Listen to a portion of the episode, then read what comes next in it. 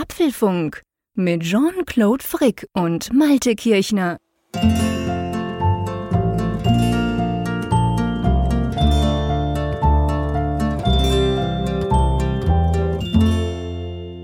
Apfelfunk Folge 307 aufgenommen am Mittwoch, 22. Dezember 2021, also zwei Tage vor Heiligabend.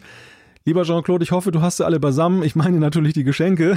Und, und die Frage, die ich dir gerne stellen würde, so zum Beginn ist, ich habe heute gehört, es ist ganz stark am Trend, dieses Jahr Gutscheine zu verschenken. Ja. Wie, wie, hältst du das? Hast du alle Geschenke beisammen? Und äh, Verschenkst du Gutscheine? Nee, eigentlich nicht. Aber ich meine, ich kann natürlich extrem gut nach. Übrigens, hallo zusammen und hallo, lieber Malte, zuerst mal. Aber ich kann ja extrem gut nachvollziehen, warum man Gutscheine äh, schenkt. Weil hast du mal versucht, gewisse Dinge zu bestellen und hast du mal auf die Lieferzeiten geguckt? Das ist ja ganz schrecklich schon seit vielen Wochen. Und ich meine, das, was immer funktioniert, ist natürlich letztendlich ein Gutschein. Das ist schon so.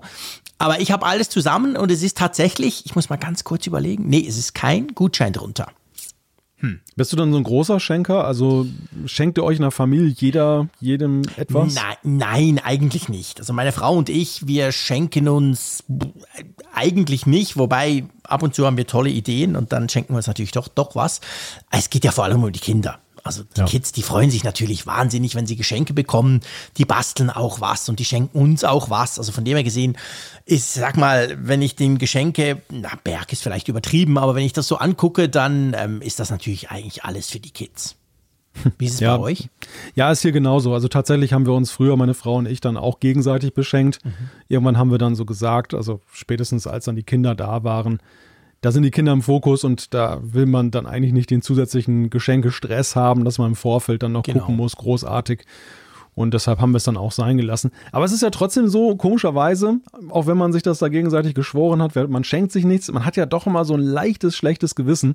Und kürzlich habe ich dann irgendwie so einen, äh, ich weiß nicht, Psychologen oder sowas im Radio gehört, der hat dann irgendwie gesagt, ja, man sollte auch mal ein Notfallgeschenk parat haben, falls der andere einem dann doch etwas schenkt.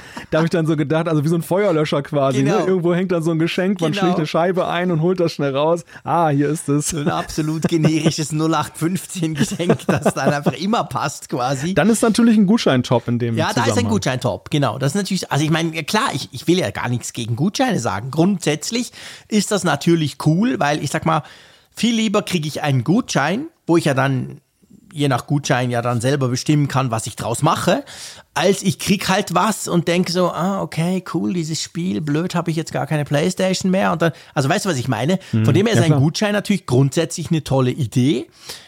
Ähm, ja, also Klar kann man das machen. Was verschenkt man da so viel Gutscheine bei euch? Amazon? Da bist du auf der sicheren Seite, oder? Dann verschenkst du eigentlich alles. Ja, was ich gehört habe, ist, dass wohl vor allem Veranstaltungsgutscheine oder für Veranstaltungsagenturen da verschenkt werden. Welche Veranstaltungen? Habt ihr Veranstaltungen? Haben wir Ja, weißt ja, mit Blick jetzt so auf nächsten Sommer. Also keiner Ach weiß so. ja, wie das nächste Jahr wird. Okay. Und es ist ja hochgefährlich, jetzt zum Beispiel Konzerttickets zu kaufen Uff, und zu verschenken. Keine gute Idee, ja. Nee, vor allem, wenn du dann eben weißt, okay, der andere hat dann Zeit und dann würdest du diese Konzerttickets ja. kaufen, aber dann wird das verschoben und passt dann doch nicht. Das ist natürlich so auf Nummer sicher, dass man einfach sagt, hier, pass auf, für ein Konzert Stimmt. deiner Wahl kannst du dir dann Tickets holen, aber du kannst dir das frei einteilen, du kannst ja. abwarten, was mit Corona passiert.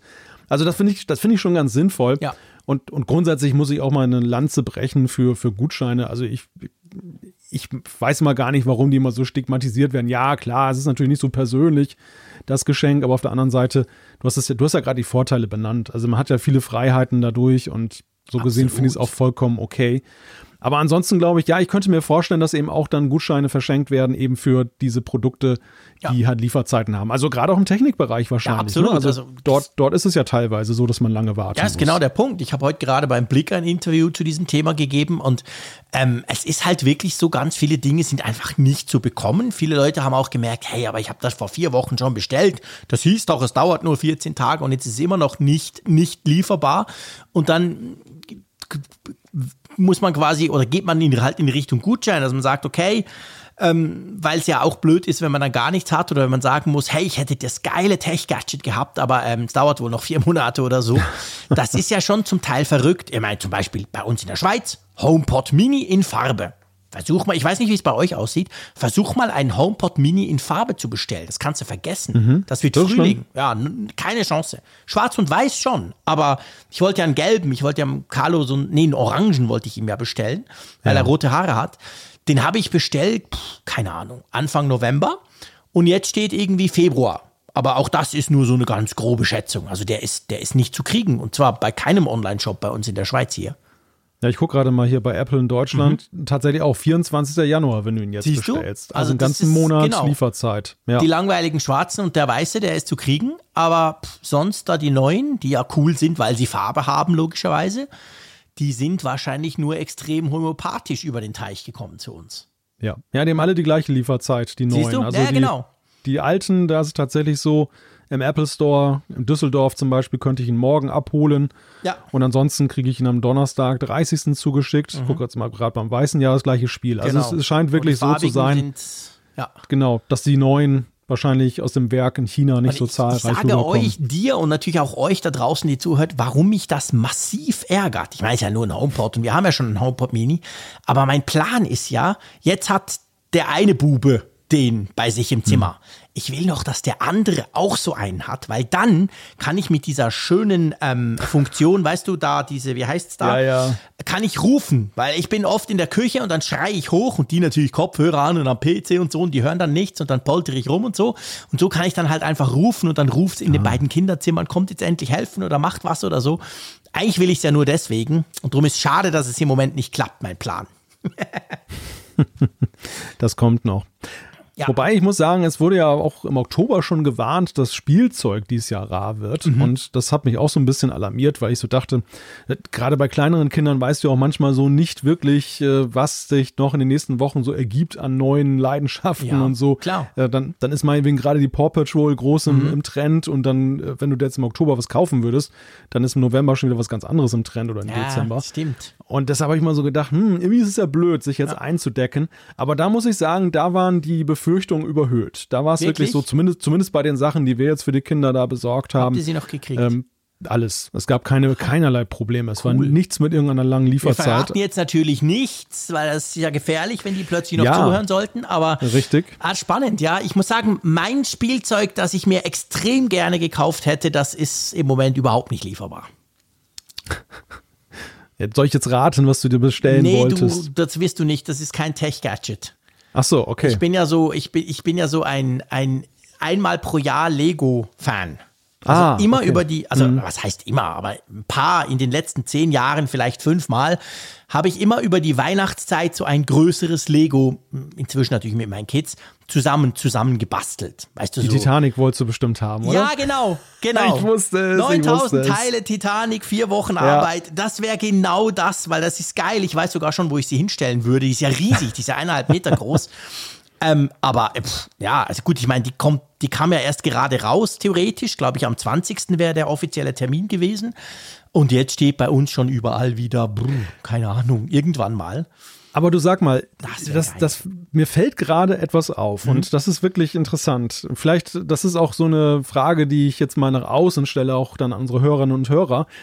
Ist dir eigentlich schon mal aufgefallen, dass Apple-Freunde äh, sehr oft auch Lego-Freunde sind? Also Ja, nimm doch mal stimmt. zum Beispiel unseren Freund Reimann von Apfel Talk, der ist ja nun so ein totaler Lego-Freak und, und äh, Apple-Fanboy ja auch, oder nein, Ja. Fanboy ist er nicht, er ist natürlich ein Apple-Freund, ein Apple-Interessierter und das ist bei uns beiden ja auch so ein bisschen so. Also ich habe durchaus auch nicht so ausgeprägten Fable für Lego, aber ich habe ja letztes Jahr auch das Empire State Building an Weihnachten stimmt. zusammengebaut mit Siehst der du? Tochter. Ja, genau. Und du, du bist da unterwegs, du hast schon mal eine Rakete von aus Ja, Lego ja, das gebaut war und immer so. auch so ein Weihnachtsprojekt. Das Harry Wie- wie Potter kommt Schloss, die das? Rakete und ich habe so ein Containerschiff noch, das hast du gesehen, als du bei mir warst. Ja. Ähm, das sind immer so diese Weihnachtsprojekte. Ich, ich habe ne, ich, ich drehe das um, diese Frage. Oder ich sag dir, was ich denke. Ist es nicht eher so, dass einfach praktisch alle in unserem Alter zumindest ein Faible für Lego haben? Hängt das mit Apple zusammen? Ja, also ich weiß nicht, ich, ich kenne wenig, Na. die ganz klar sagen, ah, Lego, oh nee, das war früher, oh, pff, nee, das interessiert mich nicht mehr. Ja, ich weiß Ich kann mich nicht. also ich- täuschen, ich kann mich absolut täuschen. Schreibt Ja. uns das bitte. Würde ich, würde ich jetzt nicht unterschreiben. Nach meinem Eindruck ist Okay. es nicht eine Generationenfrage. Es gibt zwar alle, haben zwar fast irgendwie, irgendwie ein, ein äh, eine Geschichte mit mhm. Lego, aber wenige Spannende sind dann Theorie. noch so im Erwachsenenalter ja. für Lego zu begeistern. Und das sehe ich aber wiederum vor allem bei Apple Freaks. Ja, Meine These ist ja folgende. Mhm. Lego ist, finde ich, ähnlich professionell aufgestellt, was Einfachheit angeht, ähm, also das ganze, das ganze Branding und so wie Apple. Ja, es, gibt verblüffen, es gibt verblüffende Parallelen, wie beide eigentlich so ein sehr perfektes Bild von sich zeichnen. Das sieht man auch Guter mal sehr Punkt. stark. Mittlerweile ist ja so, dass diese Bricks, diese Steine ja freigegeben sind mhm. und äh, es gibt ja auch viele Konkurrenzanbieter. Aber wenn du dir alleine so ja, das Packaging, die, die mhm. Verpackung ansiehst, ja, wenn du dir an, anschaust, so die Perfektion auch in, wie diese Steine gemacht ja. sind, die sind dann halt dann auch nicht Sehr so makellos wie bei, bei Lego häufig. Ja, du hast recht. Und das könnte vielleicht so dann das die Gemeinsamkeit sein, dass man dann auch eben ein Fable für, für Lego entwickelt, wenn man Apple mag. Ja, könnte, tatsächlich, da hast du recht. Also ich meine, ich, bei mir ist es ja so, ich eben, ich, es sind dann größere Sachen. Es sind ja dann, ich bin ja nicht so ein Lego-Freak wie der Reimann, der dann gerne mal einen kleinen Lastwagen und hier mal was und da mal was, ein YouTube-Video. Bei mir ist es dann wirklich so einmal im Jahr oder eben halt zwei Jahre, aber dann darf es dann auch mal eben so, so ein Megateil sein, das auch entsprechend hunderte Euro kostet. Und das stimmt schon. Also die Idee oder die Vorstellung, dass ich mich drauf freue und denke, oh geil, ja, dann kommt das dann mal. Das ist so ähnlich wie bei Apple Gadgets bei mir zumindest. Das, das hat schon was. Also dann auch so dieses Auspacken, dann kriegst du diese Mega-Box. Die Box selber ist schon cool, jedenfalls ja. bei den bisschen größeren Dingern. Ja, na, ich, ich bin bei dir. Das hat tatsächlich gewisse Parallelen zum Auspacken von einem Mac oder so. Also nicht, also nicht Äpfel und Birnen, sondern Äpfel und Steine. Ja, Die haben Äpfel was gemeinsam. Steine. Genau, ganz, ganz definitiv, genau. Tja, du, lass uns zu unserem Sponsor kommen. Diese ähm, Folge wird nämlich unterstützt netterweise von Athletic Greens. Und jetzt frage ich dich einfach mal, äh, was genau ist das? Es Oder ist was? grün. Es, es ist, grün, grün, genau. Aber was kann man von denen kaufen? ja, Athletic Greens ist ein Nahrungsergänzungsmittel, ein Nahrungserg eine Nahrungsergänzung einfach vereinfacht gesagt. Es äh, besteht aus 75 Vitaminen, Mineralstoffen mhm. und hat weitere essentielle Inhaltsstoffe mit dem man einfach seinen täglichen Nährstoffbedarf dann eben decken kann. Genau. Und das ist so ein Pulver, ne? Also ja, genau, das mischt man sich dann so an. Vielleicht kann man so ein bisschen erzählen, was wir da, wir haben das ja auch mal zugeschickt bekommen mhm. und so. Du hast dann halt dann so ein Pulver und dann hast du so einen Shaker, da kannst du das ja. reinmachen, du gießt das mit Wasser auf also ist wirklich total easy, das eben dann auch anzurichten. Da muss man nicht irgendwelche Expertenkenntnisse sofort haben. kochen damit, genau. genau. können wir beide du, sofort das wollt. Das hast du gedacht, du wolltest es aber nicht öffentlich sagen. Gibst du? Was mich durchschaut. Nein, es gilt Klar. natürlich für mich gleichermaßen. Genau. Und es ist wirklich so, ähm, ich habe das jetzt einige Zeit auch ausprobiert. Der, der Clou ist eigentlich daran, also bei mir ist es so, ihr wisst ja, ich habe ja Rheuma und, äh, und ich nehme relativ viel so Vitamine, Vitamin B-Komplexe, Magnesium, Vitamine, Mineralstoffe, Spurenelemente, so Zeug. Habe ich vorher schon schon genommen. Das hat dann so ausgesehen, einfach ein paar Tabletten am Morgen, idealerweise nicht vergessen, dann so ein bisschen mit Wasser und so. Äh, war jetzt nicht so mega toll, aber ich habe halt gemerkt, gerade beim Magnesium, wenn ich das so ein bisschen vergesse, dann wird schwierig. Und dieses Athletic Greens ist natürlich dahingehend eine einfache Alternative, weil du hast es gesagt, du, du mischst dir das halt ein in einem Shaker, du shakest das Ganze, du trinkst das. Ich finde, es ist auch ganz okay. Ich gebe zu, ich hätte gern noch ein bisschen mehr Auswahl, was die Geschmacksrichtungen anbelangt. Das fände ich persönlich noch ganz cool. So als kleiner Hinweis Richtung Athletic Greens. Aber auf jeden Fall ist es super praktisch, super easy. Und man merkt dann schon, also es gibt ja verschiedene Dinge, wo sie auch sagen, hey, da hilft es, Immunsystem, Konzentration und so. Und das finde ich wirklich, das, das merkt man, wenn man es zumindest eine gewisse Zeit lang auch mal ausprobiert. Ja, und wir haben da ein schönes Angebot, oder? Genau. Also es schmeckt schon gesund, das ist richtig. Das hast du jetzt sehr schön gesagt. Also so schlimm bin ich nicht, aber ja, okay, in die Richtung geht's. Aber ja, es ist ja gerade jetzt, wir haben jetzt ja Weihnachten vor der Tür und es sind ja auch so Tage, wo man ja in puncto Ernährung auch manchmal nicht ganz so vorbildlich unterwegs ist. Und das ist dann eben auch eine wunderbare Sache, gerade jetzt im Winter, Echt? Wir wo man auch so Salat an Weihnachten. Ja, das glaube ich. ich. Du weißt, ich war mal bei euch zu Hause. Ne? Oh, Mist, ich kann dir nicht alles andrehen, stimmt. genau. Ich, ich habe die Schränke kontrolliert. Ja, oh, ja, genau. Vor allem dem, wo der Kaffee drin ist. Aber es ja, ist ein anderes ja. Thema. Lass uns zum Angebot ich, den, kommen, das wir von Atlantic haben, Greens haben. Genau, den haben wir ja leer getrunken. Nein, das Angebot. Im Moment gibt es eine Aktion exklusiv für Hörer des Apfelfunks und zwar auf athleticgreens.com slash Apfelfunk. Da erhaltet ihr kostenlos ein Jahresvorrat an Vitamin D3 und fünf Travel Packs für unterwegs zu eurem Electric Greens 1 Abo dazu. Genau, und ihr könnt natürlich das ausprobieren. Ihr habt eine 60 Tage Geld zurück Garantie, wenn ihr das mal checken wollt. Schaut mal in unseren Show Notes, da findet ihr alle diese Infos. Vielen Dank an Athletic Greens, dass sie diese Folge 307 unterstützen. Und bevor wir zu den Themen kommen. Genau, Geschenke, hm? Geschenke. Wir haben auch noch ein Geschenk für genau. unsere Hörerinnen und Hörern. Genau. ein ganz besonderes Geschenk. Ja, das ist jetzt quasi, und zwar gibt es eine Neujahrskala. Das haben wir noch nie gemacht. Man kann auch einfach sagen, ja, ist der Apfelfunk am Hörer, aber nein, es gibt eine Neujahrskala. Und zwar findet Apfelfunk am Hörer, würde ja theoretisch nächsten, also jetzt nicht diesen Freitag, sondern in zehn Tagen stattfinden. Wir nehmen das jetzt am Mittwochabend auf, kurz vor Weihnachten. Und das wäre ja, wenn ihr auf den Kalender guckt, der 31.12. Ich meine, der Malte und ich, wir sind ja nicht so die Party-Tiger. Für uns wäre das nicht so ein Problem. Aber wir haben uns überlegt, ja, vielleicht der eine oder andere findet es schade, wenn wir dann den Apfelfunk am Hörer machen. Drum machen wir daraus eine Neujahrskala am 1. Januar. Und wir sind ein lustiges Quartett, oder? Ja, wir haben die Creme de la Creme der Tech-Apple-Welt eingeladen. Warum ist denn da der Zeier dabei? Weiß ich auch nicht, wie der auf der Einladungsliste gekommen ist. Eieiei, okay. Also nein, der Zeier nein, ist auf jeden nein, Fall natürlich dabei, genau. der gehört ja zum Team. Das, der ist Inventar ohne, ohne Zeier.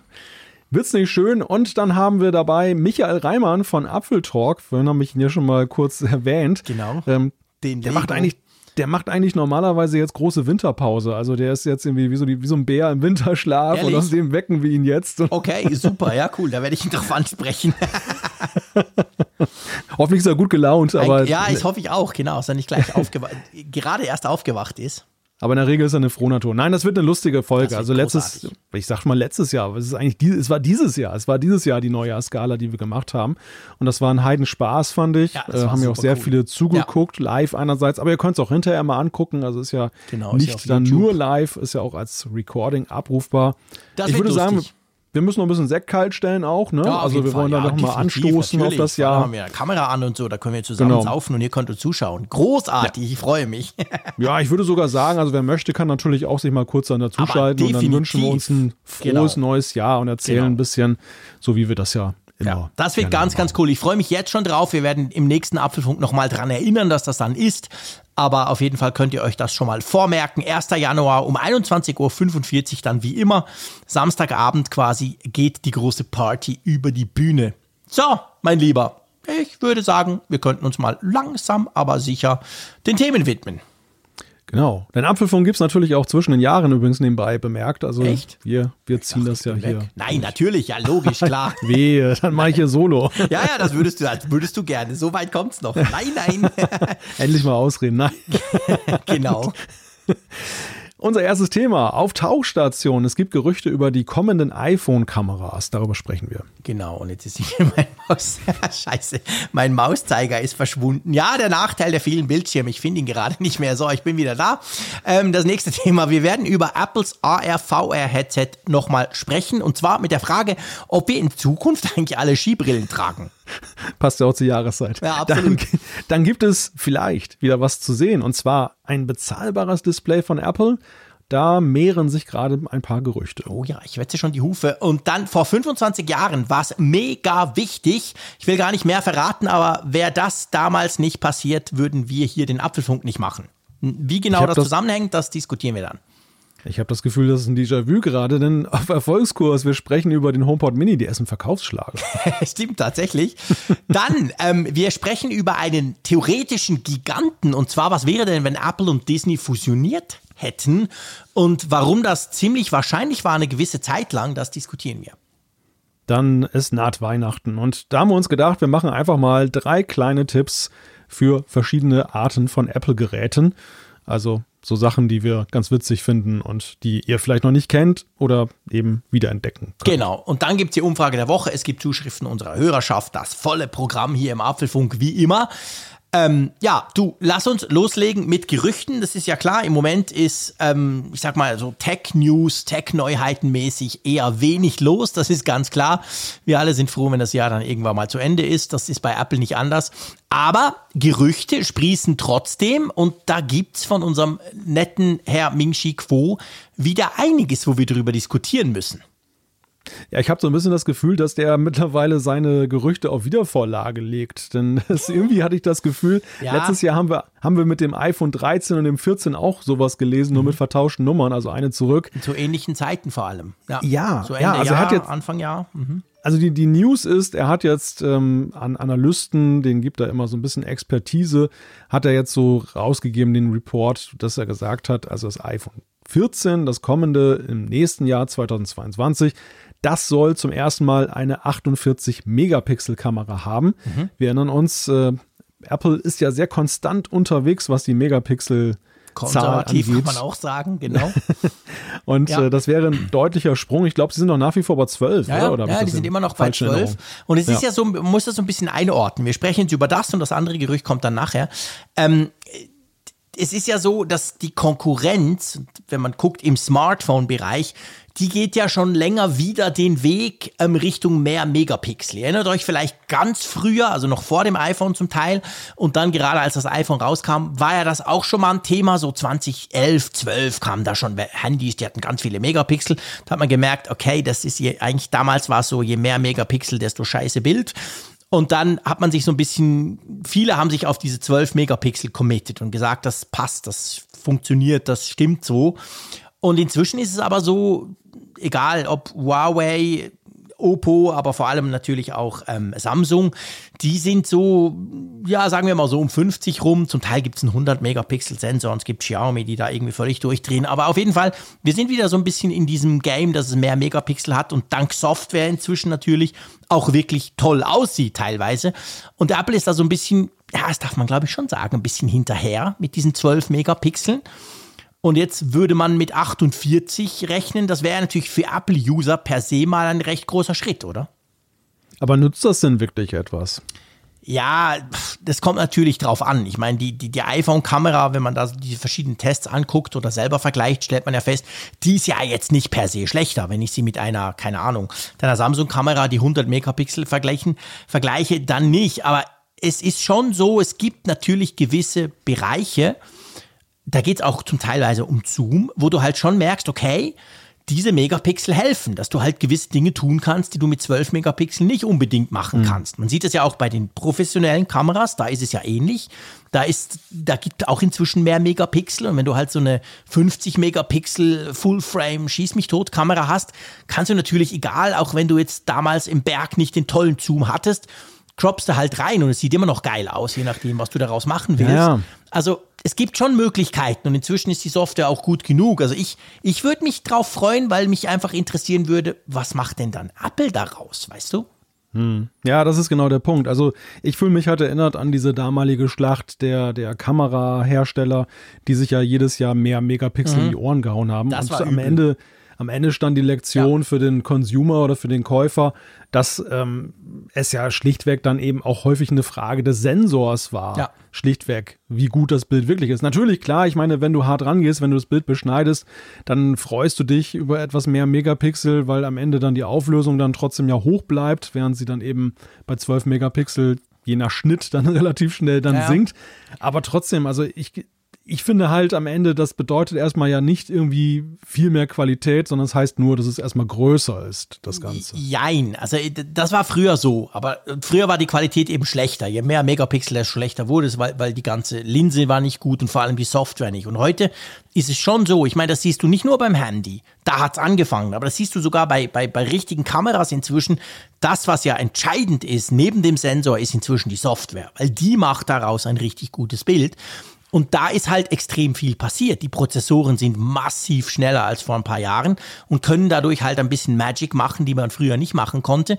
Und da reizt man dann so einen Sensor auch anders aus. Und ich finde schon, dass man dadurch mehr Möglichkeiten hat, weil wir nicht mehr da sind, wo früher, wo das tatsächlich idiotisch war. Hm. Und ich frage mich halt so ein bisschen, wahrscheinlich merkt Apple auch, dass sie die eine oder andere Limitation vielleicht haben ich meine, Apple ist ja immer ein paar Generationen voraus vor dem, was wir da hier sehen und was wir kaufen können. Und ich könnte mir gut vorstellen, dass Apple eben diesen Sprung auch macht. Das wäre dann typisch Apple, später als die anderen, aber vielleicht besser, who knows? Ja. Ja, gut, ich meine, zwei Punkte vielleicht noch dazu. Das eine ist, man darf es vielleicht nicht nur von der Fotografie her betrachten, sondern es ist auch ein Indiz, dass Apple auch in Richtung 8K-Video gehen Beispiel. könnte, was die Megapixelzahl einfach angeht. Der zweite Punkt ist, und das ist dann so ein bisschen meine Hoffnung in Richtung Bildqualität, wir haben ja nun diese gewaltige Neural Engine eingebaut. Oder wir haben ja generell ja eben leistungsfähige Chips, Stimmt. die ja eben beginnend mit nächsten Jahr noch leistungsfähiger werden. Also ich könnte mir auch vorstellen, dass Apple einfach auch mittels schlauer Technik dafür sorgt, dass eben das Sensorsignal dann nochmal eben durch den, den Bildsignalprozessor nochmal aufgehübscht wird und das dann eben sich dann niederschlägt auch in dem besseren Ergebnis bei mehr Megapixeln. Ja, sehr, sehr ein guter Punkt. Ich meine, auch, weißt du, auch Video, du musst ja, du musst ja nicht zwingend 8K machen. Das hat ja Samsung gemacht. Die sind damit vor zwei Jahren ziemlich auf die Schnauze geflogen, weil das war zwar toll, die Marketingleute haben riesig Freude gehabt, dass sie auf alle Plakate 8K drucken konnten, aber das war A, relativ unbrauchbar, es, es war einfach schwierig, man konnte es eigentlich nicht wirklich nutzen, aber es hat das Potenzial gezeigt, das in solchen Sensoren steckt. Und du kannst ja auch 4K-Video machen, indem du einfach so eine, so eine hohe Auflösung runter samplest und dann ist es immer noch besser. Also auch da kann es natürlich tatsächlich dann einfach besser werden, ohne dass du jetzt gleich diese 8K-Keule schwingen musst. Ich bin da schon sehr gespannt drauf, aber du hast natürlich recht, ganz guter Punkt. Also die Neural Engine ist ja, ist ja dafür wie prädestiniert. Also die ganzen Prozessoren von Apple. Ich behaupte mal, die Kamera vom iPhone ist drum so gut, auch wenn sie technisch auf dem Papier gar nicht so beeindruckend wirkt, weil halt da so wahnsinnig viel Prozessorpower steckt in diesem A, in diesen A-Prozessoren von Apple. Und das könnte, das lässt durchaus hoffen, oder? Ja, ja, also mir ist das deshalb auch aufgefallen oder eingefallen, gerade weil ich heute schon feststelle, jetzt beim iPhone 13 Pro Max, dass Bilder, wenn ich sie mache, im ersten Moment manchmal gar nicht so in der Vorschau so super Ja. aussehen. Und dann mit irgendwie so ein, zwei Sekunden Verzögerung, plötzlich bums, ist es gestochen scharf und hat ganz Ja. tolle ähm, Schattierungen und alles drin. Also da, du merkst dann eben schon, dass dann die schlaue Technik da irgendwie auch mitrechnet noch im Man Hintergrund. sieht es ja sogar. Das ist ja, früher hat man das, hatte ich den Eindruck, hat man das nicht so plakativ gesehen. Mir geht das auch immer wieder so. Ich mache ein Foto und denke unmittelbar so, mm, ja, und dann zack, macht's zuck und du denkst, wow, jetzt ist aber gut. Und dann hat der halt quasi drüber gerechnet.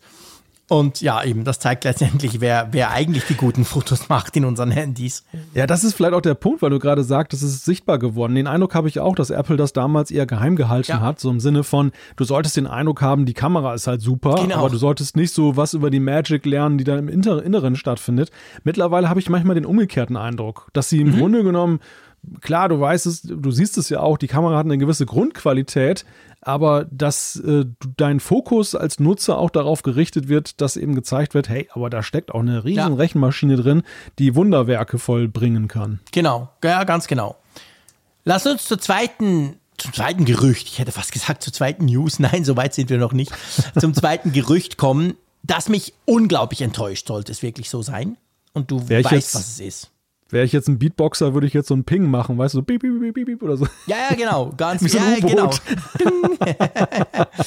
Ja, genau. Und zwar geht es drum um die Periskopkamera. Also anders gesagt, ein richtiges gutes Zoom im iPhone. Und da verspricht oder erwartet der Minchi Quo, dass das tatsächlich erst im iPhone 15 kommen soll.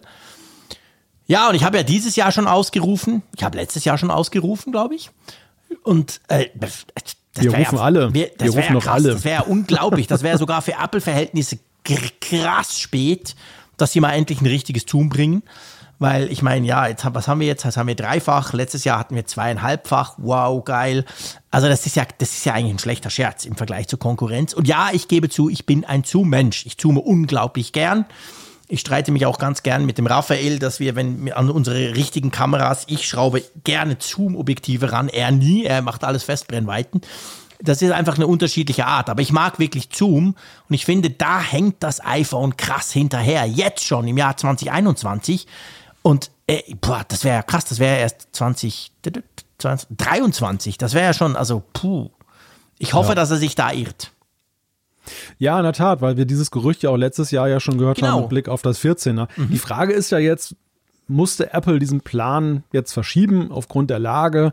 Auch vielleicht, dass sie gesagt haben, das kriegen wir jetzt noch nicht skaliert oder ist das von vornherein jetzt so. Tolle Entschuldigung, Corona, Corona. Wir hätten ja, das ja schon weiß. lange bringen wollen, aber es ging leider nicht. Äh, keine Ahnung, das wissen wir natürlich letztendlich nicht. Ich meine, man, man darf das ja auch nicht alles für bare Münze nehmen, was der Knecht da in Asien zusammenschreibt.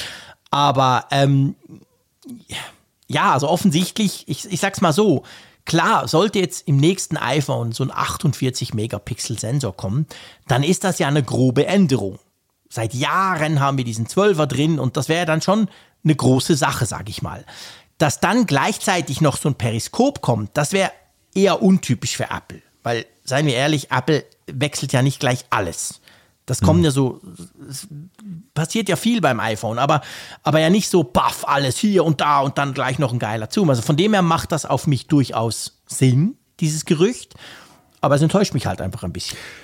Aber es zeigt ja letzten Endes auch so ein bisschen an, dass, dass Apple vielleicht so eine zweigleisige oder zweiteilige Strategie plant Sachen Zoom. Dass sie jetzt ja, im ersten vielleicht. Schritt beim 14er dir diesen digitalen Zoom nochmal ans ja. Herz legen, in der Gestalt, dass sie halt eben höher auflösen einfach. können. Wow.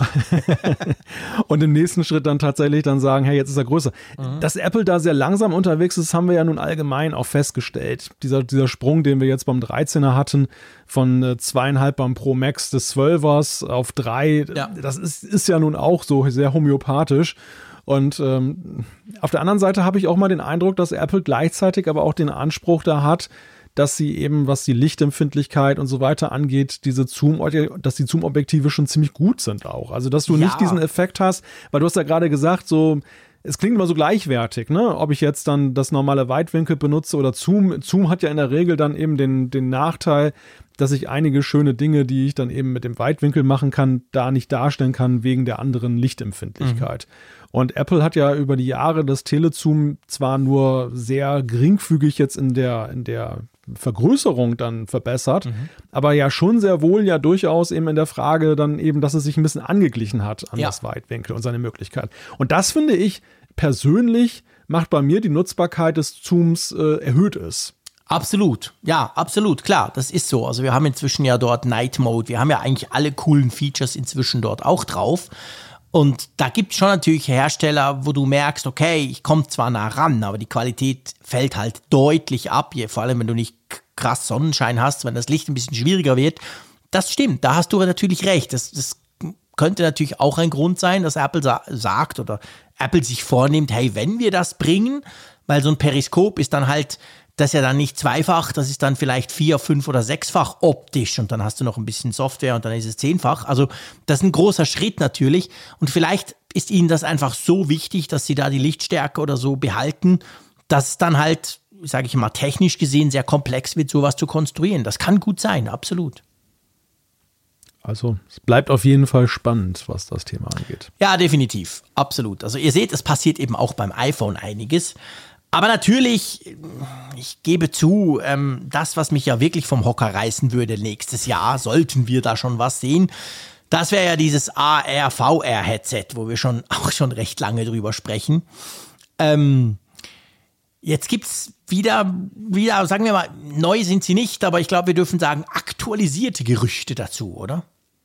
Ja, es geht um das Aussehen und das ist ja auch ein ganz wichtiger Punkt bei diesem Gerät. Also wir haben ja in einer der letzten Folgen darüber gesprochen, über eben diese erweiterte Realität, über die virtuelle Realität, darüber, was Apple in dieser Geräteklasse halt vorhaben könnte. Mhm. Jetzt geht es aber um die Frage und die ist ja eng verknüpft mit der Alltagstauglichkeit. Mag ich mit sowas nach draußen gehen, auf die Straße zum Beispiel? Das hat ja auch sehr viel damit zu tun, wie sieht es denn eigentlich aus? Ja, Oder wie sehe ich aus damit? Und ähm, da haben wir, du hast es gesagt, ja schon einmal so ein Konzept gesehen, das war seinerzeit sehr grob skizziert. Mhm. Das hat sich jetzt, ähm, das wurde jetzt mal gerendert von, von jemandem, der sich damit auskennt, aber gleichzeitig hat dann eben, dann äh, hat man nochmal nachgefragt ähm, oder bei den Quellen nochmal nachgehorcht, ist das denn wirklich so, geht das in diese Richtung? Und herausgekommen ist etwas, was nun einer Skibrille erstaunlich stark ähnelt. Genau, weil wir müssen kurz zurückspringen. Das war schon einige Monate her, dass wir das mal zum ersten Mal so gebracht haben. Man spricht ja inzwischen davon, dass Apple eigentlich dann mittelfristig zwei Produkte bringt. Ein VR-Headset, Virtual Reality, das quasi, wie auch immer das dann funktionieren wird. Und das andere ist ja das AR, die Augmented Reality, das vielleicht im Idealfall aussieht wie eine normale Brille, aber noch so ein paar Dinge einblendet. Das sind ja die beiden Unterschiede.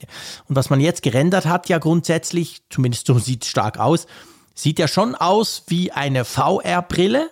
Einfach quasi mein Oculus-Teil in schön, sage ich mal.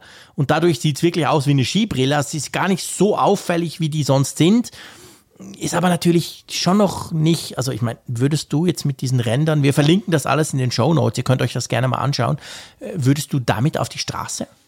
Äh, definitiv nicht. Ja, also es ist ja auch die, no es ist ja auch die Rede davon, das ist ja noch so, die, die Gerüchte schwanken ja. Es gibt einerseits ja die, die Gerüchte, die besagen, es gibt getrennte Produkte für mhm.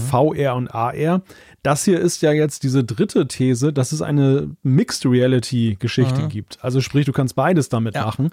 Und das äh, verschärft ja auch nochmal den, den Punkt, gehe ich damit auf die Straße. Weil ja. wenn es ein VR-Headset wäre, dann wäre es ja noch vergleichsweise unkritisch. Also wer sich mal mit VR beschäftigt hat, die Dinger sehen ja alle so ein bisschen spacey aus. Ja, die sehen alle aber, schrecklich aus. Das würde geil ja, aussehen im Vergleich. Aber du gehst ja damit auch nicht auf die Straße. Nee, genau, du trägst ja sowas im Wohnzimmer und ja. so weiter oder wo auch immer du es zu Hause machst. Du gehst nicht auf die Straße, weil dann läufst du vors Auto und wirst überfahren. Genau. Also das wäre unproblematisch. Ähm, und dann würde es sogar verglichen mit vielen VR-Headsets sogar noch ziemlich cool aussehen. Da gebe ich dir auch recht.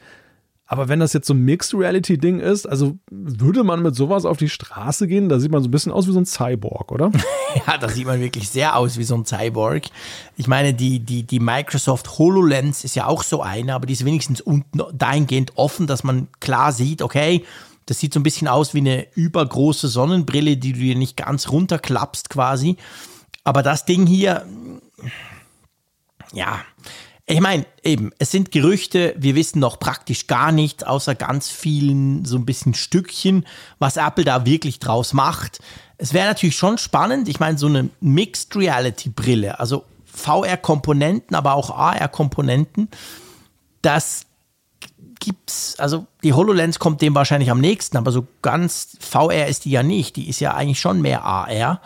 Also das wäre schon spannend. Rein vom Konzept her würde ich das super interessant finden zu überlegen, okay, Apple baut da quasi aus beiden Welten vielleicht das Beste ein und dann das wäre schon ein spannendes Konzept, aber das Problem ist wirklich, die Dinger werden dadurch, dass das VR irgendwie rein muss, viel größer als die, die, diese, diese AR-Teile, die ja ganz, ganz salopp gesagt nur ein Beamer sind, der dir irgendwas reinblendet. Ähm, ja, ich weiß es nicht. Also ich finde das spannend, das sieht gut aus, aber damit kannst du auch nicht raus. ja, also lösen, lösen uns vielleicht mal so von diesem Rendering, weil wir haben ja, ja auch klar. bei der Apple Watch Series 7 dieses Jahr gesehen, wie schief oder wie, wie fehl, wie man daneben liegen kann bei dem ganzen Thema. Ähm, und gerade bei so etwas, glaube ich, ist doch sehr viel Spekulatives noch mit drin. Aber drehen wir das, das, das Thema doch mal auf links und, und stellen uns die Frage, wie muss eigentlich eine AR-Brille beschaffen sein, damit sie aus unserer Sicht alltagstauglich ist? Ich finde, die muss, also idealerweise würde sie aussehen wie eine normale Brille. Also idealerweise würde sie irgendwie so aussehen, dass sie wirklich praktisch gar nicht auffällt. Jetzt kann man natürlich sagen, okay, ein bisschen auffallen muss sie vielleicht, damit das Gegenüber eine Chance hat zu merken, hey, der hat nicht seine normale Lesebrille auf, der hat irgendwas anderes auf fair enough. Aber für mich ideal wäre, dass sie so aussieht wie meine Brille.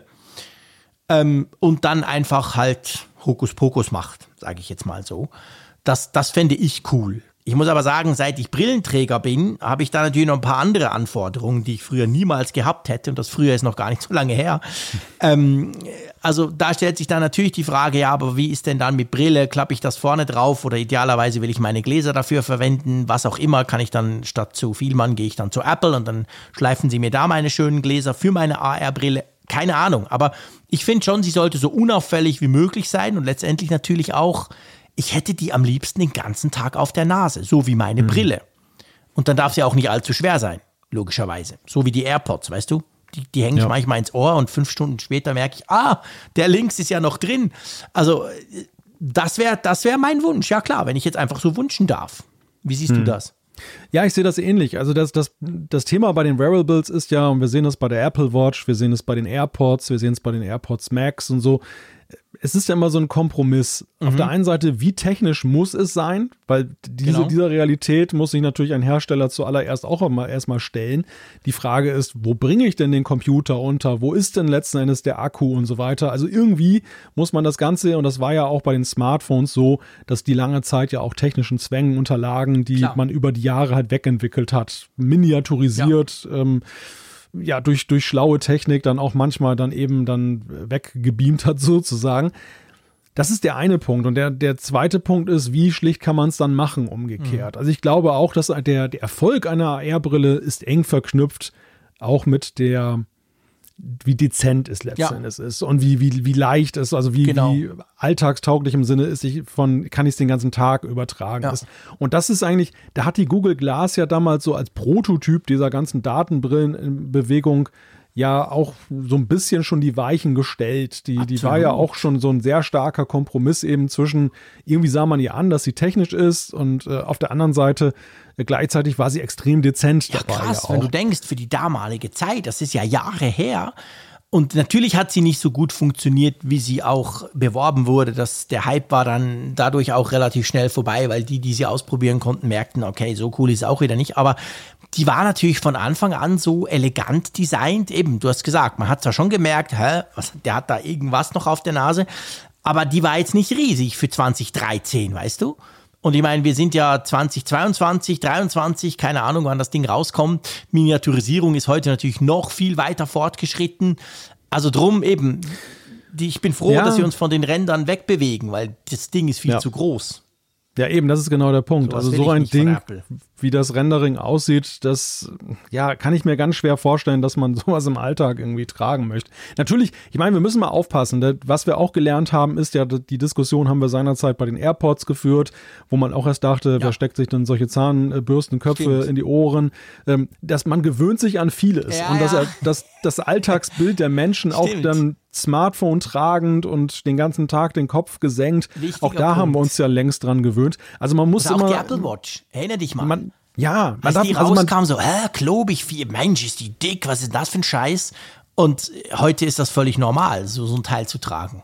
Ja. Also man darf nicht zu engstirnig sein und nee. zu sehr seine heutigen Maßstäbe für Ästhetik anlegen. Man muss immer so eine gewisse Flexibilität im Denken ja. mitbringen. Aber ich glaube, das, was wir da sehen an Renderings, das äh, übersteigt schon den Toleranzrahmen schon massiv. Also ich kann mir wirklich nicht vorstellen, dass das schnell mehrheitsfähig wird. Deshalb muss es tatsächlich ja dezenter sein. Ja. Es ist aber gleichzeitig eben auch eine Herausforderung. Also dennoch, auch wenn die Google Glass da sehr fortschrittlich war, ich habe mir letztes Jahr gekauft die Bose Frames. Das sind ah. ja diese diese mhm. Kopfhörer, Sonnenbrillen von, von Bose.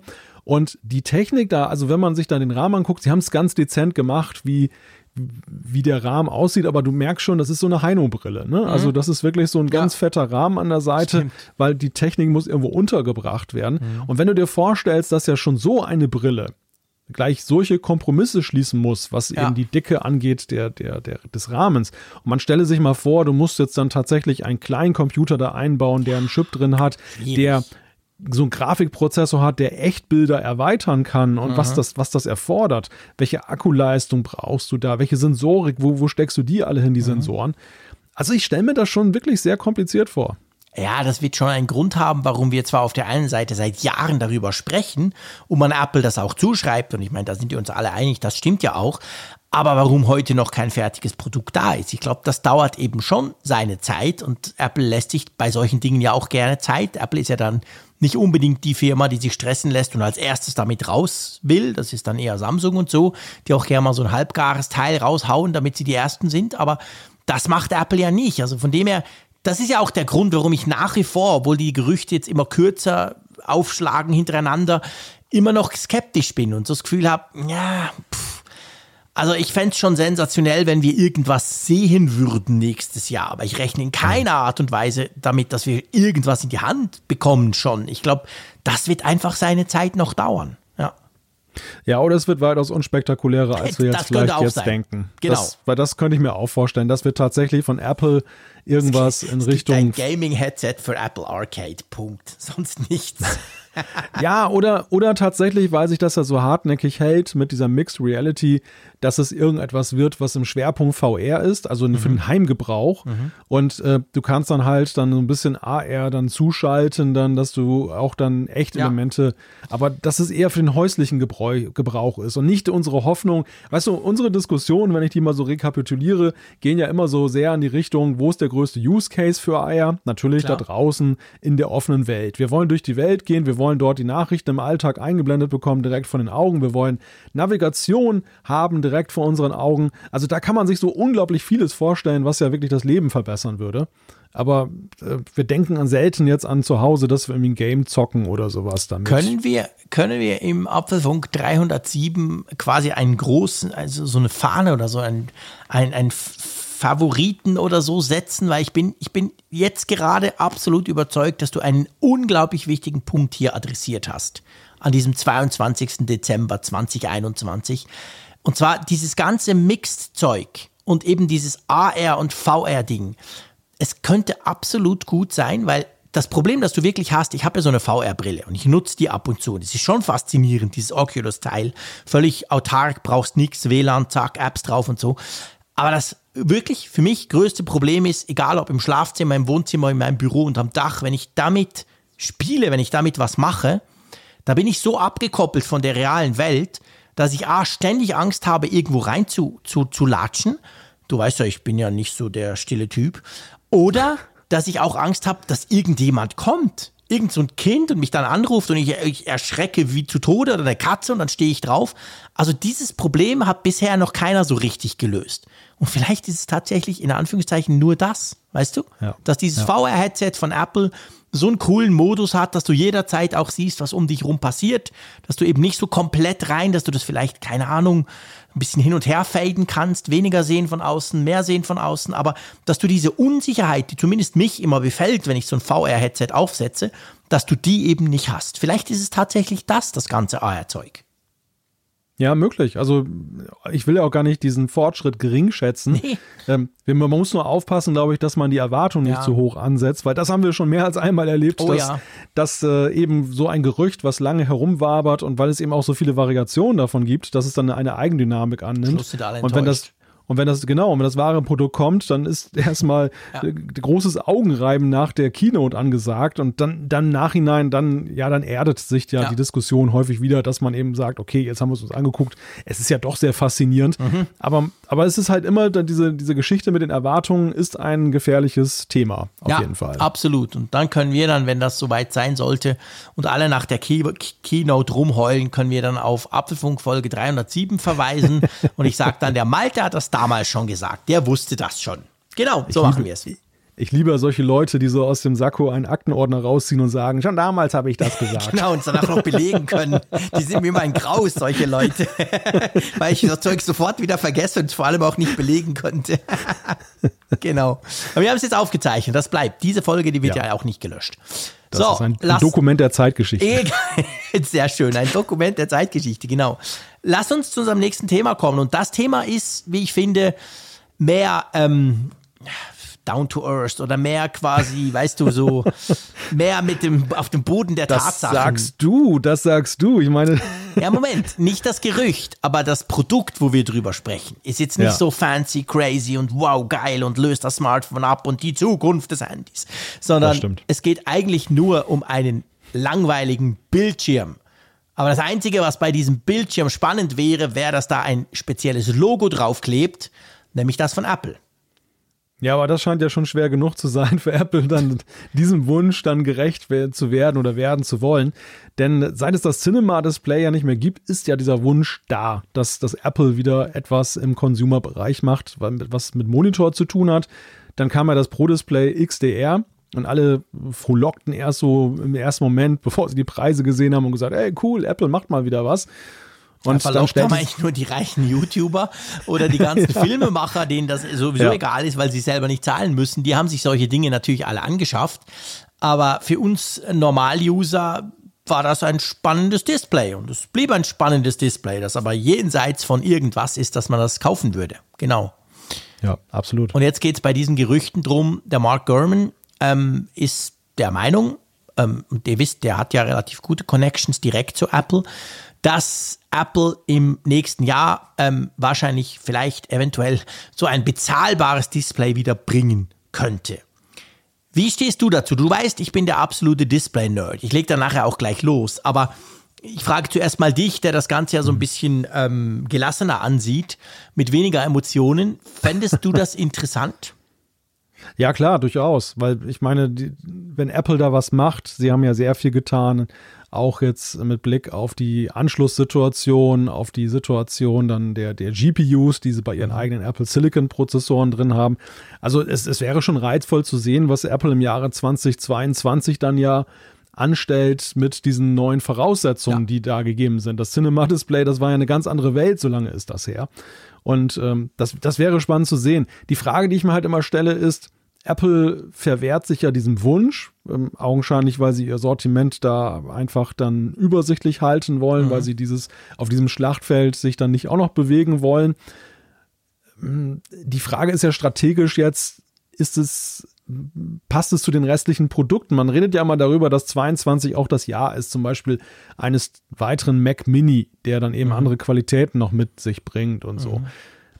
Da war ja, fand ich immer so ein bisschen das Problem, dass Apple selber keine Antwort hatte. Sie sind ja eigentlich so der All-in-One-Hersteller. Ja. Ne? Also das ist ja schon Absolut. so, Apple könnte ja auch zum Beispiel sagen, wir verzichten auf Tastaturen. Logitech bringt ja auch tolle Tastaturen raus. ja. Nee, machen sie nicht. Ähm, sie, sie stellen ja weiterhin eigene Tastaturen her. Und da finde ich eigentlich, ist das schon fast ein Essential zu sagen, wenn man Computer hat, die jetzt nicht wie ein MacBook oder ein iMac so All-in-One sind, mhm. dann muss man doch eigentlich auch als Apple den Anspruch haben, das passende Display dann auch dazu zu geben. Ja, und es kommt noch ein anderer Punkt. Ich meine, das würde ja den Mac Mini quasi betreffen, weil das ist ja der einzige Mac, der keinen Bildschirm dabei hat quasi.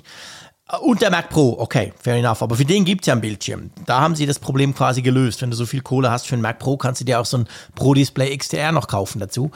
Aber ähm, ich finde auch, gerade natürlich jetzt durch die Homeoffice-Situation, durch die, durch die Situation quasi mit Corona und so, ich finde aber auch ein MacBook Pro, so schön es ist, selbst ein 16 Zoll, sorry, da muss ein Bildschirm dran. Also, ja. sorry, das war früher okay. Wir waren viel unterwegs. Ich arbeite on the go im Hotel, alles gut. Aber ich glaube, ich bin da nicht der Einzige, der dann gemerkt hat, okay, schön auf meinem Schreibtisch, aber hey, ich will noch was dazu. Also auch bei denen finde ich, müsste, wenn man diesen alles zusammen All-in-One-Aspekt anbelangt, Apple liefert die Essentials, dann muss da einfach ein Bildschirm dran, oder? Hm. Ja, ich möchte es auch gar nicht auf den Mac Mini reduziert wissen, ja. denn ich glaube, die Situation hat sich ja insoweit auch geändert. Apple hat ja jetzt die Abkehr vollzogen von ihrem Port-Minimalismus. Ja. Also es, war, es war ja schlichtweg bei den, bei den MacBooks jetzt der, der letzten Jahre ja gar nicht vorgesehen, dass du noch einen externen Bildschirm Stimmt. dran machst, weil dann wäre der eine Port, den du zum Laden brauchst, ja besetzt gewesen. Ja, genau. Jetzt hat Apple ja die Kehrtwende vollzogen äh, bei den neu aktuellen MacBook Pros. Man fragt sich natürlich, warum Apple selber nicht davon Gebrauch macht, von dieser Chance, die sie haben. Und dann, dann fügt sich das alles zusammen. Du hast gerade ja. gesagt, Homeoffice, neue Bedürfnisse, gleichzeitig aber eben auch Apple schafft sich selber Ports und könnte mhm. die nutzen, ohne jetzt zum Beispiel jetzt eben dann da Konflikte heraufzubeschwören mit der Frage, wie lade ich denn jetzt mein Gerät oder was, ja, wie kann, ich kann nichts mehr weiter anschließen. Ja, ja, ganz genau. Also das würde schon extrem Sinn machen, weil, und da kommt meine Emotion rein, ich hatte ja das Cinema Display, das letzte, das es gab. Ich glaube 20, wann kam das das letzte Mal raus? Mit einem damaligen Thunderbolt 2 Port, glaube ich, 2012, 13, 14, ja, maximal, irgend sowas. Und ich hatte das Jahre, Jahre, Jahre, Jahre lang. Und es war wirklich das beste Display, das ich jemals hatte. Und zwar nicht, weil es die geilste Auflösung hatte, nicht, weil es irgendwie besonders groß, besonders klein. Nein, es war einfach das alles zusammen und es hat unglaublich gut zum iMac gepasst. Selbst an meinem 5K iMac, den ich damals hatte, viele Jahre lang, den du ja auch noch bei dir stehen hattest, selbst da hat dieses Display, das ja überhaupt nicht 5K hatte, einfach unglaublich gut gepasst. Das hat mich nie gestört, dass dort die, die Auflösung und die DPIs quasi, weil es eben nicht Retina ist, schlechter wären. Das war ein, einfach, ich habe es geliebt. Leider ging es kaputt und ließ sich nicht mehr reparieren. Ähm, und seit da, und ich glaube, ich war da definitiv nicht der Einzige, trauert man halt dem so ein bisschen nach. Und das wäre schon, also pff, ja, ich würde das, ich würde das krass feiern, auch wenn es natürlich eine ne üble Investition bei mir heißen würde, neben dem neuen iMac, der hoffentlich bald kommt, dann noch so einen blöden Bildschirm kaufen zu müssen. Aber ja, das wäre halt traumhaft. Ich, äh, boah, das ich würde das sowas von feiern, Freunde, wenn das kommt. Ja, und du hast ja gerade auch eben gesagt, das Thema der höheren Auflösung. Das, das ist natürlich etwas, wo uns Apple jetzt eben so ein bisschen alleine gelassen hat mit Herstellern, ja. die eigentlich nicht jetzt im, im Sinne oder im Interesse von Apple liegen können, dass wir uns bei denen dann da eindecken. Mhm. Also ich habe zum Beispiel hier als Ergänzung als zweiten Bildschirm zum 5K äh, iMac einen 4K-Bildschirm von mhm. Samsung stehen. Genau. Samsung direkt ich Samsung, das, das Logo von Samsung direkt neben Apple ist ja eigentlich Sakrileg, also mhm. aus Apples Sicht. Also das, mhm. da habe ich mich immer schon gefragt, dass das für sie so hinnehmbar ist, dass man da gar keine Alternative aus dem eigenen Hause dann da hat. Ja, genau. Ich habe auch so ein, so ein, ich habe so ein Curved, so ein 34 Zoll Curved Samsung, der hat auch 4K. Äh, ist okay, ich habe mich völlig dran gewöhnt, aber es gibt schon den einen oder anderen, der bei Fotos, wenn ich da von meinem äh, Schreibtisch was, was poste mal, der dann so sagt, ja, was sag mal, du hast diesen geilen iMac Pro 5K, schieß mich tot und hast du auf der anderen Seite dieses entspiegelte Silber vor allem dann noch, also irgendwie äh, passt jetzt designtechnisch nicht wirklich zusammen, aber ich habe halt gern ganz viel Bildschirm, drum ist okay für mich. Ja, also ich glaube, wir sind uns alle einig. Das fehlt. Ich weiß nicht so recht, ob nächstes Jahr wirklich das Jahr ist, wo das kommt weil das wäre schon spannend. Also das wäre natürlich, ja, ich meine, wir reden, seit das Cinema-Display eingestellt wurde, reden wir von da, davon, dass doch Apple bitte, und sie haben ja dann mit LG, erinnerst du dich? LG hat doch so ein 5K-Display. Das wurde von Apple ganz stark gepusht, so sogar in den Apple Stores, überall. Das war aber nicht so mega toll. Dann wurde es wieder so ein bisschen aus den Apple Stores so ein bisschen hinten in den Keller gestellt und so. Also das war so eine Zeit lang, dachte man, okay, Apple hat sich jetzt entschieden, es gibt eine Partnerschaft mit LG, die machen das quasi. Und das war dann eben nicht mehr so. Und seit da sprechen wir drüber. Aber pff, außer diesem ultra teuren kam nie was. Meinst du, die Zeit ist jetzt reif? Warum gerade nächstes Jahr? Ja, ich könnte mir das schon so als Veredelung der Mac-Linie vorstellen. Das mhm. würde einfach jetzt so passen, dass man sagt, so, jetzt haben wir das ganze Mac-Line-Up umgestellt auf den Apple Silicon und äh, bei der Gelegenheit äh, steigen wir auch in dieses Segment des, des Zubehörs in Anführungszeichen mhm. dann wieder auch wieder ein. ein. Ja. ja, ja, das ist, das aber der, der, die, die Fragestellung rührt natürlich auch so ein bisschen daher oder hängt damit zusammen, Apple hat ja auch andere Sachen gemacht. Also wir erinnern uns zum Beispiel an die Time Capsule mit der Möglichkeit, einen WLAN-Router auch da drin zu haben und so. Auch das wird ja von einigen schmerzlich vermisst. Und mhm. sie haben ja eben vor Jahren, und dazu gehörte eben das Display auch, sich dann halt fokussiert. Also sie haben gesagt, wir gehen raus aus diesen ganzen Feldern. Ähm, sie haben es dann den anderen überlassen, die auch nicht ja. schlecht aufgestellt waren. Die Frage ist halt jetzt, sieht Apple jetzt den Zeitpunkt gekommen? Gibt es einen Grund, warum man jetzt sagt, für uns als Apple ist es wieder lukrativ, sinnvoll, da selber Flagge zu zeigen mhm. in dem Bereich. Ja, genau, das ist die, ist die alles entscheidende Frage. Klar, man kann sagen, vielleicht Mini-LED macht jetzt auch Dinge möglich, die vorher nicht so äh, den Apple-Qualitätskriterien entsprochen haben. Keine Ahnung. Also es kann natürlich auch technologische Gründe haben, dass Apple sagt, hey doch, jetzt können wir, salopp gesagt, so einen iMac-Bildschirm nehmen nur noch den Bildschirm, der ist günstig genug produzierbar, dass man das auch zu einem einigermaßen kompetitiven Preis raushauen kann. Das kann auch sein, dass solche Dinge noch zusammenspielen. Oder Sie sagen schlichtweg, es fehlt irgendwie noch auf dem ganzen Desktop-Monitor-Markt ein Monitor mit Notch. Das kann, das kann natürlich auch sein, genau. Damit sich die MacBook-Nutzer wie zu Hause fühlen. Vielleicht, ja. Who knows? Nee, also Hast du das gesehen? Es gibt, jetzt auch, es gibt jetzt auch Desktop-Schmuck für, für die Notch zu Weihnachten. Wie meinst du Schmuck? Ja, es gibt so ein Tool, so ein Software-Tool, da wird dann unter die Notch werden dann so Christbaumkugeln so dran gehängt oder so. Als Lampen. Bildschirmhintergrund oder was? Ja, ja, genau. Ja, genau. Geil, ehrlich? Nee, das habe ich nicht gesehen. habe ich irgendwo gelesen diese Woche, ich fand es okay. sehr amüsant. Ja, das ist lustig, das müsste ich ja direkt mal testen. Ich habe meinen Test MacBook Pro 14 Zoll noch, aber nur noch zwei Wochen. Da muss ich es zurückschicken. Müsste das mal ausprobieren, genau. Wobei ich muss dir also wirklich sagen, diese ganze Notch-Diskussion, Klar, vielleicht flammt sie dann beim iMac wieder auf. Wer weiß, vielleicht hat er auch eine Notch. Aber das ist so eine Geschichte, viel diskutiert, aber wenn du das mal hast, das vergisst du dann relativ schnell wieder. Also ich habe mir ja. jetzt nie mehr Gedanken gemacht, ah ja, da ist ja eine Notch, weißt du? Ja, ja, richtig, das stimmt. Ja. Aber nee, also der Bildschirm, ach, wäre das schön. mal gucken, mal abwarten, ob das wirklich kommt. Aber das werden wir dann entsprechend sehen. Gut. Wollen wir zu, ähm, wollen wir mal 25 Jahre zurückspringen, mein Lieber? Oh, Gut, da warst du noch Zeitraum. im Kindergarten. Aber ähm, schön wär's. schön wär's, mein Lieber. Sogar du warst eigentlich im Kindergarten, stimmt. Aber vor 25 Jahren, genau jetzt, hat Apple bekannt gegeben, dass sie Next, also die Firma von Steve Jobs, kaufen weil Apple ja auf der Suche war nach einem Betriebssystem damals, nach einem modernen Betriebssystem. Und sie haben ja nicht nur die Firma gekauft, sie haben auch diesen, diesen charismatischen Gründer quasi zurückgekauft. Der Rest ist Geschichte, wie man so schön sagt. Aber ich glaube, man darf schon sagen, wäre das nicht passiert vor 25 Jahren, dann wäre Apple wahrscheinlich in den 90er Jahren irgendwann untergegangen oder übernommen worden und dann aufgeteilt, was auch immer. Aber wir würden heute keinen Apfelfunk machen, oder? Ja, das kann man, glaube ich, definitiv sagen. Denn die Rückkehr von Steve Jobs hat ja diesen ganzen Erfolg der letzten Jahrzehnte, kann man ja mittlerweile sagen, mhm. ähm, eingeleitet. Das, das fängt im Prinzip damit an, der, der Mac war ja sozusagen das Anfangsprojekt, es ging ja ums Betriebssystem ja seinerzeit, ja. wo, wo Apple dann unter der alten Führung damals recht glücklos unterwegs mhm. war und von, von Versuch zu Versuch hin und her äh, schwenkte. Und dann kam halt Steve Jobs mit seinem Next Step System. Und äh, das ist ja tatsächlich ja auch in Grundzügen bis heute immer noch, steckt das immer noch in macOS drin. Also ja. es ist wirklich so, Absolut. dass man da zum Beispiel Entwickler wissen das besonders, dass äh, manche Libraries, die man hat, die, die fangen halt immer mit NS an. Ähm, ne nämlich für Next Step stehend, also Krass. also diese Abkürzung. Ja.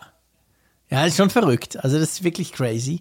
Und ich meine, man muss sich das mal vergegenwärtigen. Das ist heute schwierig vorstellbar, nach so vielen Jahren, wo wir Mac OS X haben oder, oder jetzt sogar 11. Aber das Problem damals in den 90er Jahren war ja, dass das Mac-Betriebssystem, Mac OS 9, hatte, oder 8 oder 7, wie sie vorher hießen, hatte ja ganz viele wichtige Dinge nicht. Es gab kein präemptives Multitasking, es gab kein Multithreading, Speicherschutz. Also wenn da irgendwie der Taschenrechner abgestürzt ist, konntest du den, den Mac neu booten. Und Windows hatte das teilweise eben schon. Und der Mac war da einfach schrecklich hinterher. So schön er aussah und so schön die Icons waren auf dem Betriebssystem, aber das hat gefehlt und Apple hat jahrelang versucht, was selber zu basteln, was anderes zu adaptieren und sie haben das nie hingekriegt.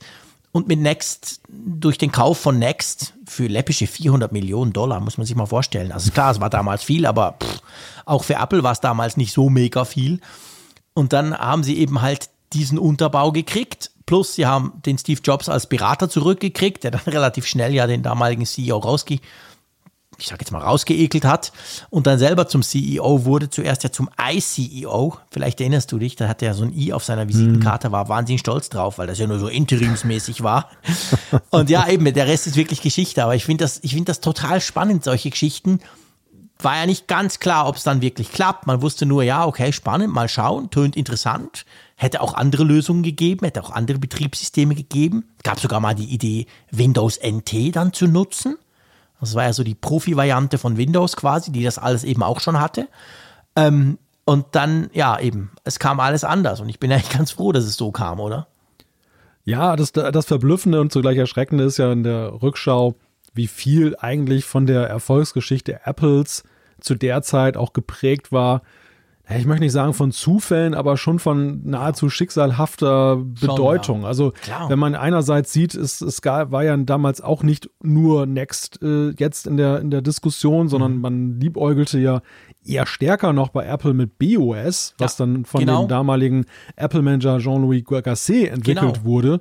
Und äh, dann ist Next Step dann irgendwie dann zum, äh, zum Zuge gekommen ähm, aber das war alles andere eben von vornherein als gesichert, dass dann eben die Entwicklung hundertprozentig, so wie Apple ja mhm. später gearbeitet hat. Apple, das spätere Apple war ja viel mehr geprägt von Kontinuität und, und, und ja, auch Weitsicht, dass man auch viele mhm. Dinge schon sehr weit im Voraus eigentlich erdacht hat, dass man dann in die Richtung gehen möchte. Und der zweite Punkt ist, man dankt immer Steve Jobs und natürlich ist es auch Steve Jobs Verdienst, dass Apple so zum Erfolg geführt wurde. Aber hätte der damalige Apple-CEO Gil Amelio mhm. ihn nicht zurückgeholt und damit hat er letzten Endes ja sich selber auch mehr oder weniger gekillt ja, in der genau. Position. Also sozusagen, er hat sich geopfert, damit wir ja. ein tolles Apple haben können. Ich finde, das verdient auch schon, auch wenn es unfreiwillig war, eine Anerkennung. Also er hat natürlich nicht damals schon gewusst, dass ihn dann der Steve Jobs quasi irgendwann mal rausschmeißt, aber so ist ja, es gekommen, klar. Aber er, ich denke mal, ich meine, Jobs war kein unbeschriebenes Blatt. Nee, Wenn man sich stimmt. seine Biografie Gerade durchliest. Er war ja nun auch gerade bei Apple rausgegangen, weil er eben so schwierig ist, wie er war. Genau. Ähm, und zumindest auf Führungsebene auch kein Teamplayer war. Also, Ja. dass, dass er war nicht kein Teamplayer im Nee. Sinne von, dass er jemanden gleichwertig neben sich da Gar nicht. geduldet hätte. Und dementsprechend konnte sich Amelio sicherlich dann auch denken, dass Mhm. was das da kein einfacher Spaziergang wird, jetzt wenn er ihn in, in seine Firma holt. Ja, guter also, Punkt. also ent, entweder wäre es eine Alibi-Aktion gewesen und Mhm. hätte nichts gebracht, oder aber, ähm, wenn Jobs Einfluss dann da hat, ja, dann war es eigentlich so mehr oder weniger eine Exit-Strategie für Amelio. Ja, absolut. Und dann ist ja so, man hat ja dann quasi das Mac OS 8, das damalige, genommen und hat das ja, diese Oberfläche von dem quasi dann auf dieses Unix-basierte Next Step drauf gebastelt. Und witzig, ich wusste das nicht mehr. Wir verlinken den Artikel bei Heise und in den Show Notes, da könnt ihr das alles nachlesen. Das kam ja dann zuerst, das neue Mac OS X kam ja zuerst als Mac OS X Server auf den Markt. Und eigentlich dann erst später, noch mal ein Jahr später, kam dann quasi mit dieser bunten, wie hieß das, diese Oberfläche, Wasser, Aqua, genau, hieß doch Aqua, das, dieses ja. blaue da, dieses lustige. Das kam dann quasi, es kam, kam tatsächlich zuerst als Serverversion und dann als Consumer-Version für die Macs. Ja, und heute, ich meine, macOS, iOS, iPadOS, WatchOS, meine Güte, HomePodOS, Apple TVOS, es basiert ja letztendlich alles immer noch auch auf dem. Ja, ja, klar. Also die Grundlage liegt da immer noch drin.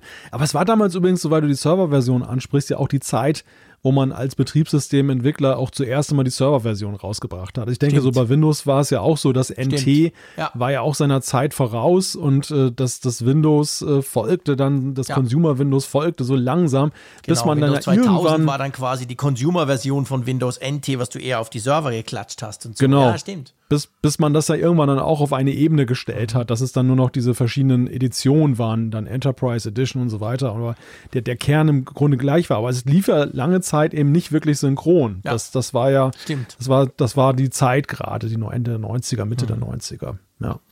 Ja, witzig, ne? Die Ein Geschichte. wichtiges Datum, ein definitiv wichtiges Datum, genau. Wir haben ja am Anfang schon fast prophetisch, als hätten wir es gewusst, äh, haben wir über den HomePod Mini geklönt oder ich habe drüber geklönt, dass mein schönes Kinderruf-Feature, das ich mir da bauen will, noch nicht ähm, umgesetzt werden konnte. Und ja, wir haben gesagt, dass die HomePod Minis, zumindest die farbigen, sehr schwierig bis gar nicht zu bekommen sind im Moment. Und das zeigt sich jetzt auch in Zahlen zum ersten Mal eigentlich, dass der HomePod Mini, ist natürlich nicht nur die farbigen Versionen, sondern generell der HomePod Mini, ähm, saugut läuft, wenn man jetzt so den Vergleich zieht von diesem und vom letzten Jahr, oder? Ja, absolut. Also Apple ist es tatsächlich gelungen, gegenüber dem HomePod seine Absatzzahlen, die, die verkauften Geräte nahezu zu, nahezu zu verdoppeln. Also das, das ist schon wirklich ein bemerkenswerter Sprung.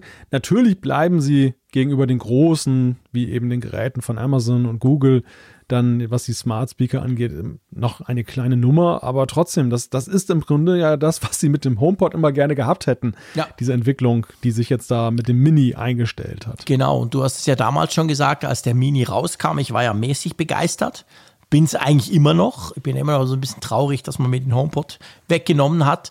Aber ähm, du hast damals schon gesagt, ja, aber guck, jetzt ist er so günstig, jetzt musst du gucken, jetzt fängt es an zu funktionieren, weil dann eigentlich erst gegen Amazon und Google antreten konnte, weil er auch preislich jetzt attraktiv wird. Und genau das ist ja offensichtlich passiert. Der hat sich den Marktanteil praktisch verdoppelt, wenn man die, das Q3 von 2021 mit dem äh, von letztem Jahr vergleicht. Und äh, Amazon ist ungefähr gleich geblieben. Google, Google hat auch ein bisschen zugelegt, aber viel weniger als Apple. Also da ist Apple gut unterwegs. Aber ja, stimmt natürlich. Wir reden da irgendwie von 26 für Amazon, von 20 für Google und von irgendwie 10 für Apple. Also da ist Apple immer noch weit zurück. Andererseits, wie lange bauen die anderen schon solche Quietschkugeln, die sie einem eben. quasi fast schenken? Das ist ja schon viele, viele Jahre. Das ist der Punkt, der eine Punkt. Der zweite ist, dass sie natürlich in der Preisklasse, wenn ich mir den Echo Dot zum Beispiel angucke, also wenn es um ein Smart Device geht, dann, Mhm. ähm, dann hast du natürlich noch deutlich günstigere Alternativen Ja, letzten krass, Endes gell? gegenüber der dem HomePod Mini. immer noch teuer, sehr Ja, teuer. aber, für, aber für Apple ist es ein riesiger Erfolg. Also jetzt einfach auch gemessen jetzt an ihren bisherigen Bestrebungen. Und man muss natürlich auch sehen, und das, ich glaube, das wird auch häufig so in der Betrachtung nicht genug differenziert. Man schlägt jetzt den HomePod Mini so dem Smart-Lager zu, also Mhm. sprich Sprachassistent, der mir zu Diensten ist. Aber für viele Menschen ist, glaube ich, der HomePod Mini schlichtweg auch eine naja, qualitativ recht gute, vielleicht nicht ganz preisgünstige, mhm. aber einfach zu bedienende Möglichkeit, einen äh, Lautsprecher zum, zu haben, zum Beispiel für sein ja. Smartphone. Also wenn ich ja. jetzt so an, an, Jugendliche denke, die einfach Musik hören wollen, oder wenn du in einem Haushalt überall solche Lautsprecher hast und du kannst dann überall, wo du bist, dann mal eben schnell das dann auf den Lautsprecher werfen, wenn du es mal mhm. laut hören möchtest. Das ist ja guter auch so ein Punkt. Faktor, der nicht zu unterschätzen ist bei alledem. Ja, guter Punkt, ganz ein wichtiger Punkt. Also das ist ein super einfaches Airplay-Device. Und jeder, der schon mal versucht hat, Bluetooth-Lautsprecher zu connecten, das geht ja noch, aber dann nach ein paar Wochen, wo du sie vielleicht nicht brauchst, wieder zu connecten, das ist ja immer noch alles mühsamer Mist. Und da ist natürlich so ein HomePod, wenn du eh, wenn du eh ein, ein iPhone hast oder ein iPad, ist das halt easy peasy. Es auch bei uns. Wie, ich meine, mein Gott, ich teste praktisch jeden Bluetooth-Lautsprecher, den ich kriege. Aber am Schluss, mein Sohn hat dann gesagt, hey, ich will einen HomePod Mini, weil da ist es einfach einfach, da funktioniert es einfach immer. Der braucht das genau so. Also der spricht selten mit der Tante, aber dafür einfach Smartphone, zack, rüber beamen und es kommt dort an und es tönt, zumindest für ein kleineres Zimmer, tönt das super. Ich glaube schon, da hast du recht. Man muss es nicht immer auf ähm, die Tante reduzieren, deren Namen ich jetzt nicht nennen will. ja, aber ich glaube, der, der Punkt ist ja auch mit dem HomePod, ähm, das eine ist die Preisklasse, dass äh, sicherlich dann eher der Audiophile angesprochen wurde, einfach auch von, dem, von der Größenordnung des Preises. Aber was man ja auch sagen muss, und das ist wiederum für mich ein bisschen unerklärlich so in der Rückschau, den HomePod Mini kannst du zum Beispiel super heute auch connecten mit dem Apple TV. Wir haben das zum mhm. Beispiel bei uns im Wohnzimmer ja. so gemacht, dass, dass der, der, HomePod Mini, der steht irgendwo auf der Fensterbank und der spielt halt dann das Fernsehprogramm mhm. des Apple TV ab. Das war mit dem HomePod ja so sehr lange nicht möglich. Mhm. Und ich habe das nie verstanden. Also klar, du konntest ihn als Airplay-Device nutzen, aber du hattest nicht diese Autokoppelung. Ja. Du musstest jedes Mal, wenn du ihn benutzt hast, ja, musstest du das Apple ja. TV neu anweisen. Hey, das ist ein HomePod, hey, da möchte ich das ausgeben. Weil du gerade so schön sagtest, dann die Einfachheit. Mhm das Apple hat äh, diese Einfachheit ja lange vernachlässigt dann Total. eben und hat sich nur auf diese Audiokomponente beim ja. HomePod konzentriert. Das haben sie alles wieder wettgemacht, aber ich finde, da war das Kind auch schon ein Stück weit in den Brunnen gefallen, weil die Leute halt Absolut. halt diese Erfahrung damit gemacht haben. Absolut, das war ja das, das war ja auch letztendlich das, wie soll ich sagen, das krasse, dass dieses Update, was auch dem normalen HomePod ermöglicht hat, quasi dass man jetzt eben dem, dem, dem, dem Apple TV einfach sagt, hey, hier HomePod gut ist, das ist dein Ausgabedevice für immer und ewig. Dieses Update, das auch auf dem Apple TV natürlich kam, das kam ja genau dann, als der HomePod eingestellt wurde. Also als man den HomePod eigentlich nicht mehr kaufen konnte, zumindest nicht bei ja. Apple, dann bringen sie das Update, das den HomePod so sinnvoll macht, wie er vorher in seinen Jahren nie war. Also absolut absurd war ja das.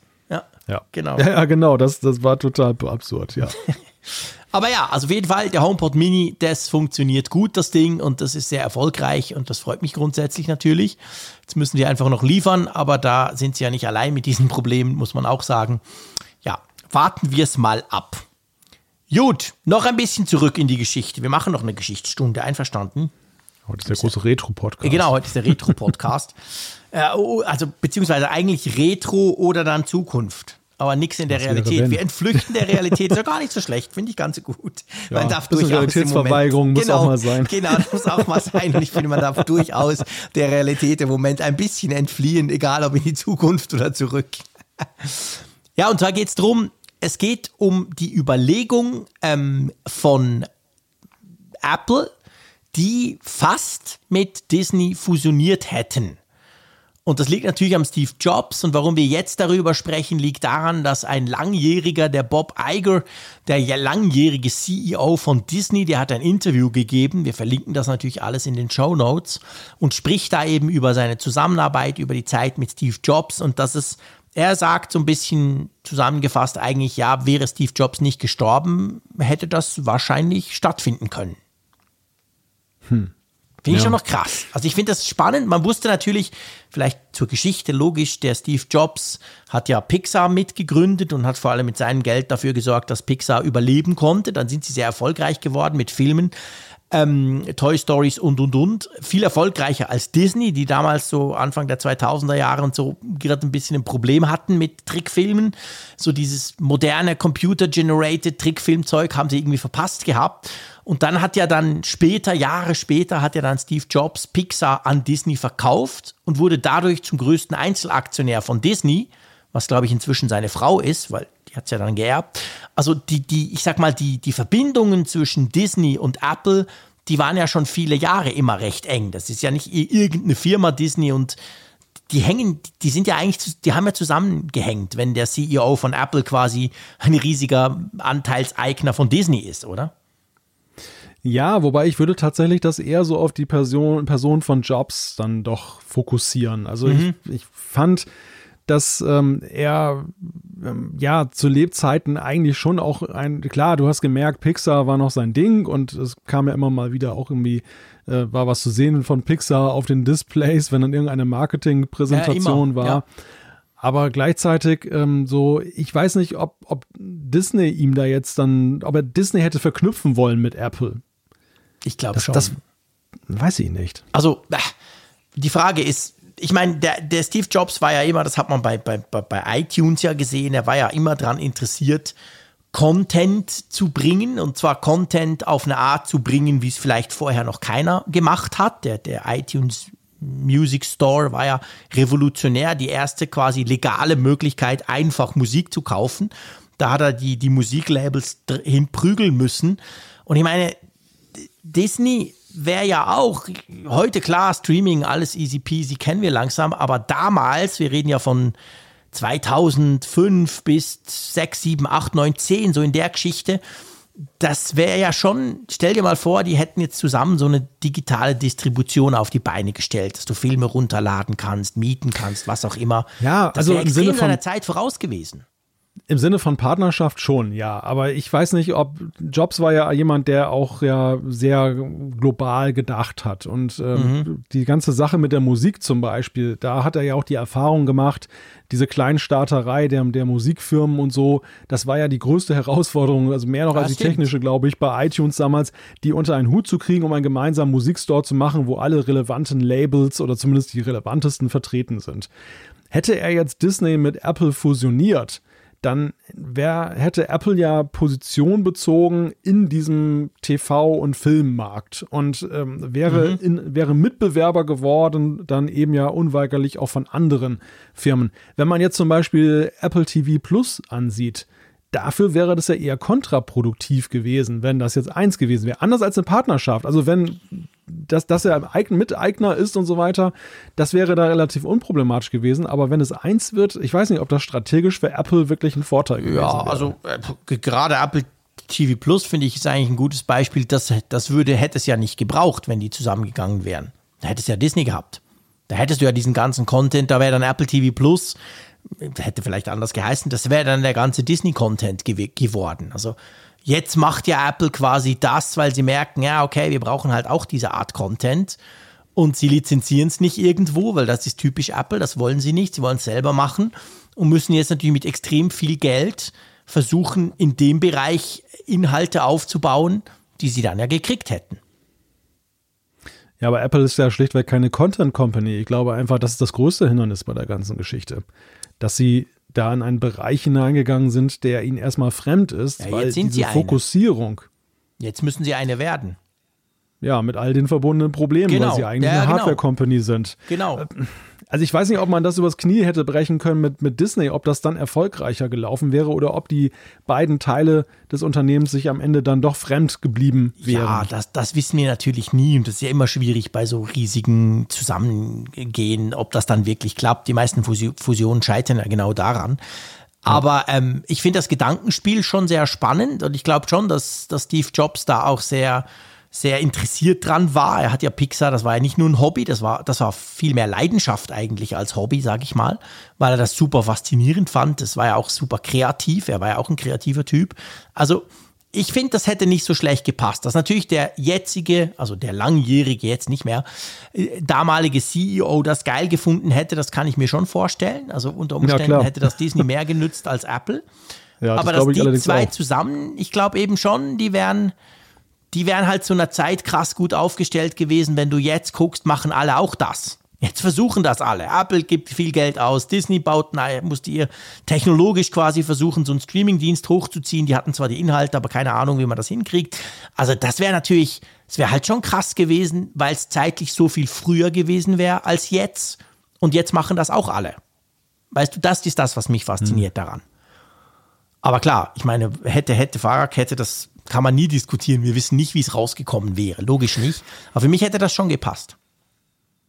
Ja, dennoch ist für mich, was so aus der Reihe tanzt, ist letztendlich die Entscheidung, dass dann Pixar an Disney verkauft wurde dann und, und dass das äh, Jobs nicht dann gleich zum Beispiel, auch selbst Pixar hatte ja schon das Potenzial, Apple zu nutzen irgendwo und hätte, mhm. er hätte diese beiden Aktivitäten, du hast ja gerade zu Recht gesagt, er hat ja beides leidenschaftlich betrieben, er hätte das ja auch ja schon damals dann auf dieser Erfolgswelle schwimmend ja auch irgendwie vereinen können.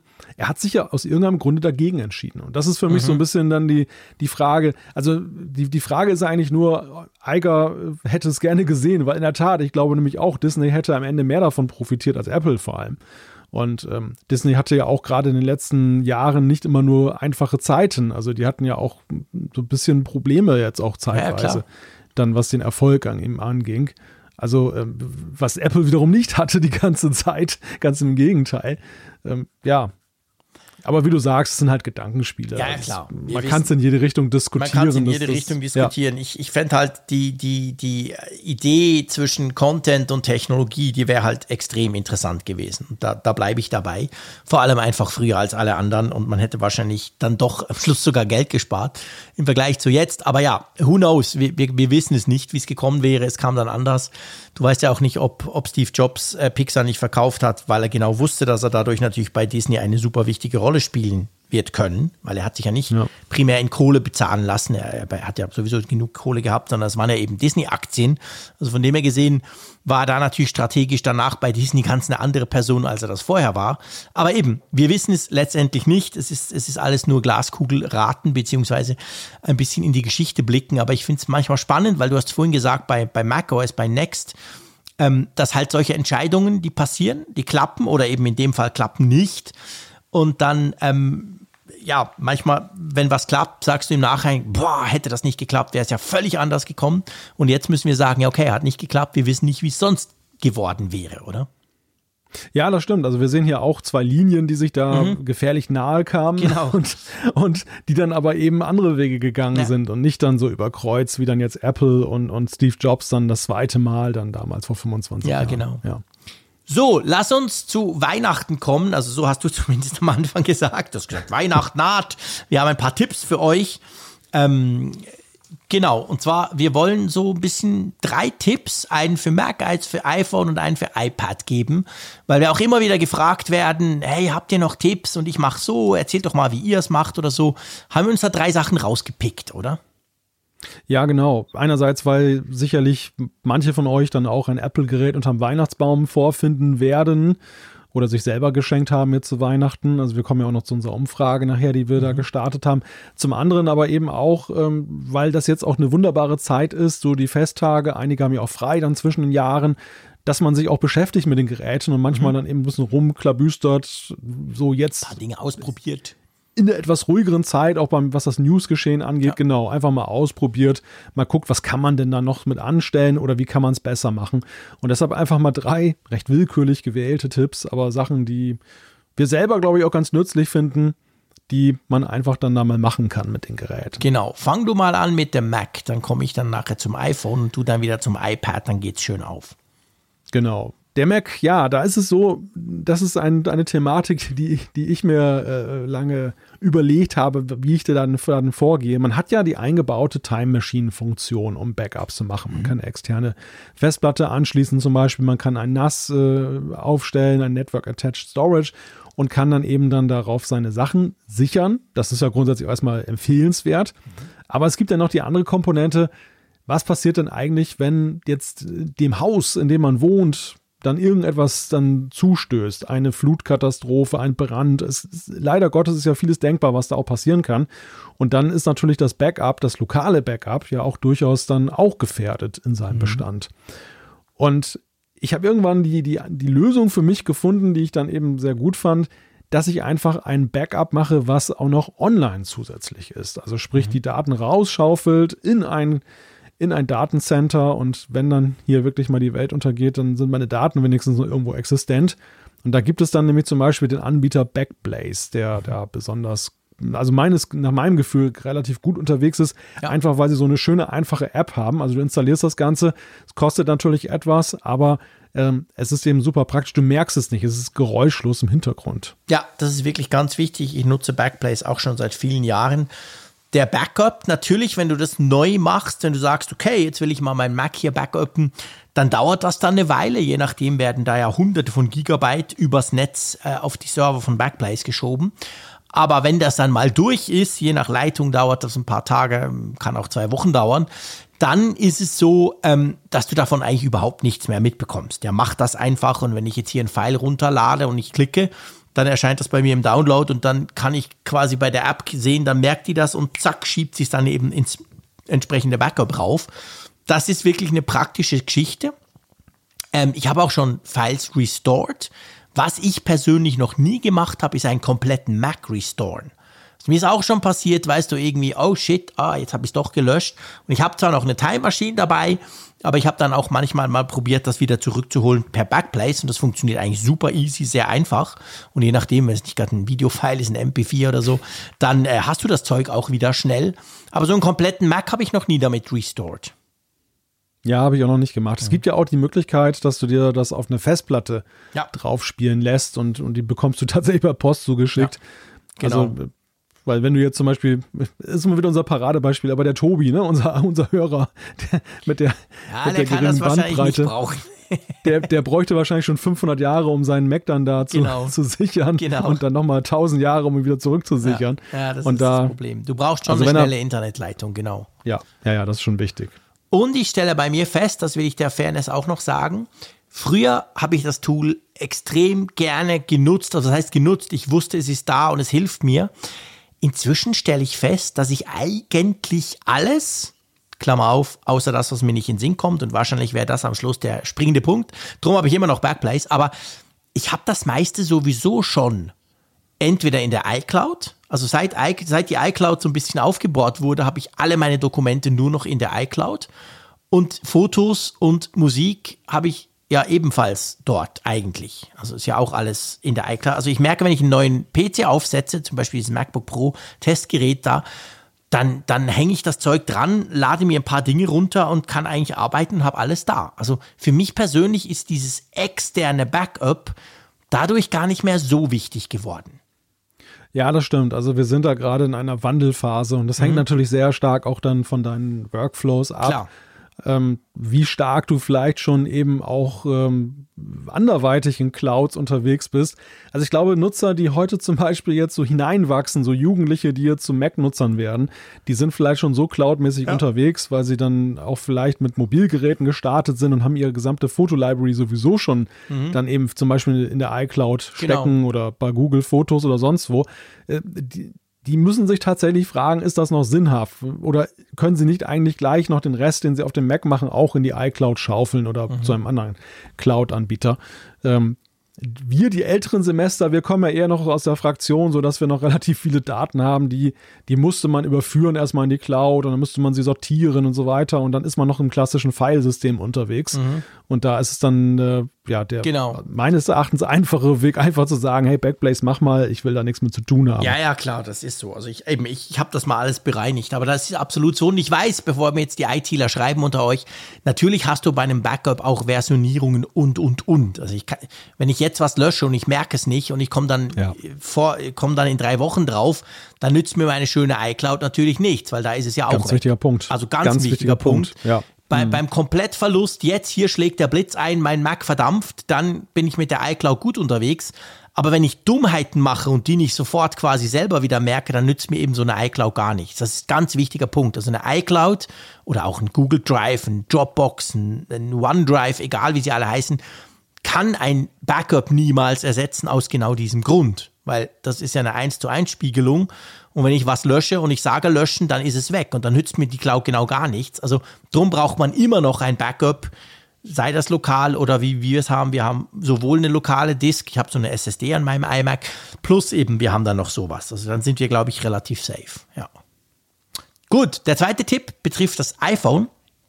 Und zwar geht es darum, man kann ja beim iPhone äh, seit einiger Zeit, sage ich mal, ich weiß gar nicht mehr, wann das eingeführt wurde, kann man ja ähm, mit hinten aufs iPhone tappen, zweimal oder dreimal, kann man Dinge tun, sage ich mal. Also man kann einstellen, dass zum Beispiel, wenn ich dreimal auf den Rücken meines iPhones tapse, dass dann eine App aufgeht. Und das ist etwas, was viele Leute nicht wissen. Ich frage dich gleich, für was du das nutzt. Ich erzähle, für was ich es nutze. Ich starte damit die ähm, Zertifikat-App, die Corona-Zertifikats-App. Ah, okay. Weil die mhm. braucht man ja doch relativ häufig. Und ähm, ich finde das super praktisch, weil da muss ich die nicht ganz vorne auf meinen Homescreen pappen. Ich muss nicht suchen. Je nachdem, was ich suche, habe ich da mehrere Apps, sondern ich kann einfach dreimal hinten, eins, zwei, drei, zack, und jetzt ist mein Zertifikat hier auf. Ich finde das super praktisch. Ähm, gebe zu, weil ich ein bisschen ein Zappeliger bin, ab und zu starte ich es aus Versehen. Dann ist plötzlich, startet plötzlich die Zertifikats-App und ich denke so, ah, war ich ja irgendwie drauf rumgetapst. Aber ich finde die Funktion einfach, dass man quasi Aktionen auslösen kann, mhm. indem man da hinten drauf tappt, finde ich großartig. Ja, es ist ein kurzer Weg. Also für mhm. manche Sachen, die könnte man nie so einfach erreichen. Aber bei mir, bevor ich gleich zu meinem Use Case komme, also vielleicht erstmal noch kurz erklären, wo, wie, wie stellt man das ein? Das geht mhm. folgendermaßen, ihr geht in die Einstellungen App, Dort habt ihr ja die sogenannten Bedienungshilfen, die sind so ein bisschen mittig angeordnet. Mhm. Und da habt ihr dann unter der Rubrik physisch und motorisch tippen. Und genau. unter diesem Tippen könnt ihr dann ganz nach unten scrollen. Da ist dann auf Rückseite tippen.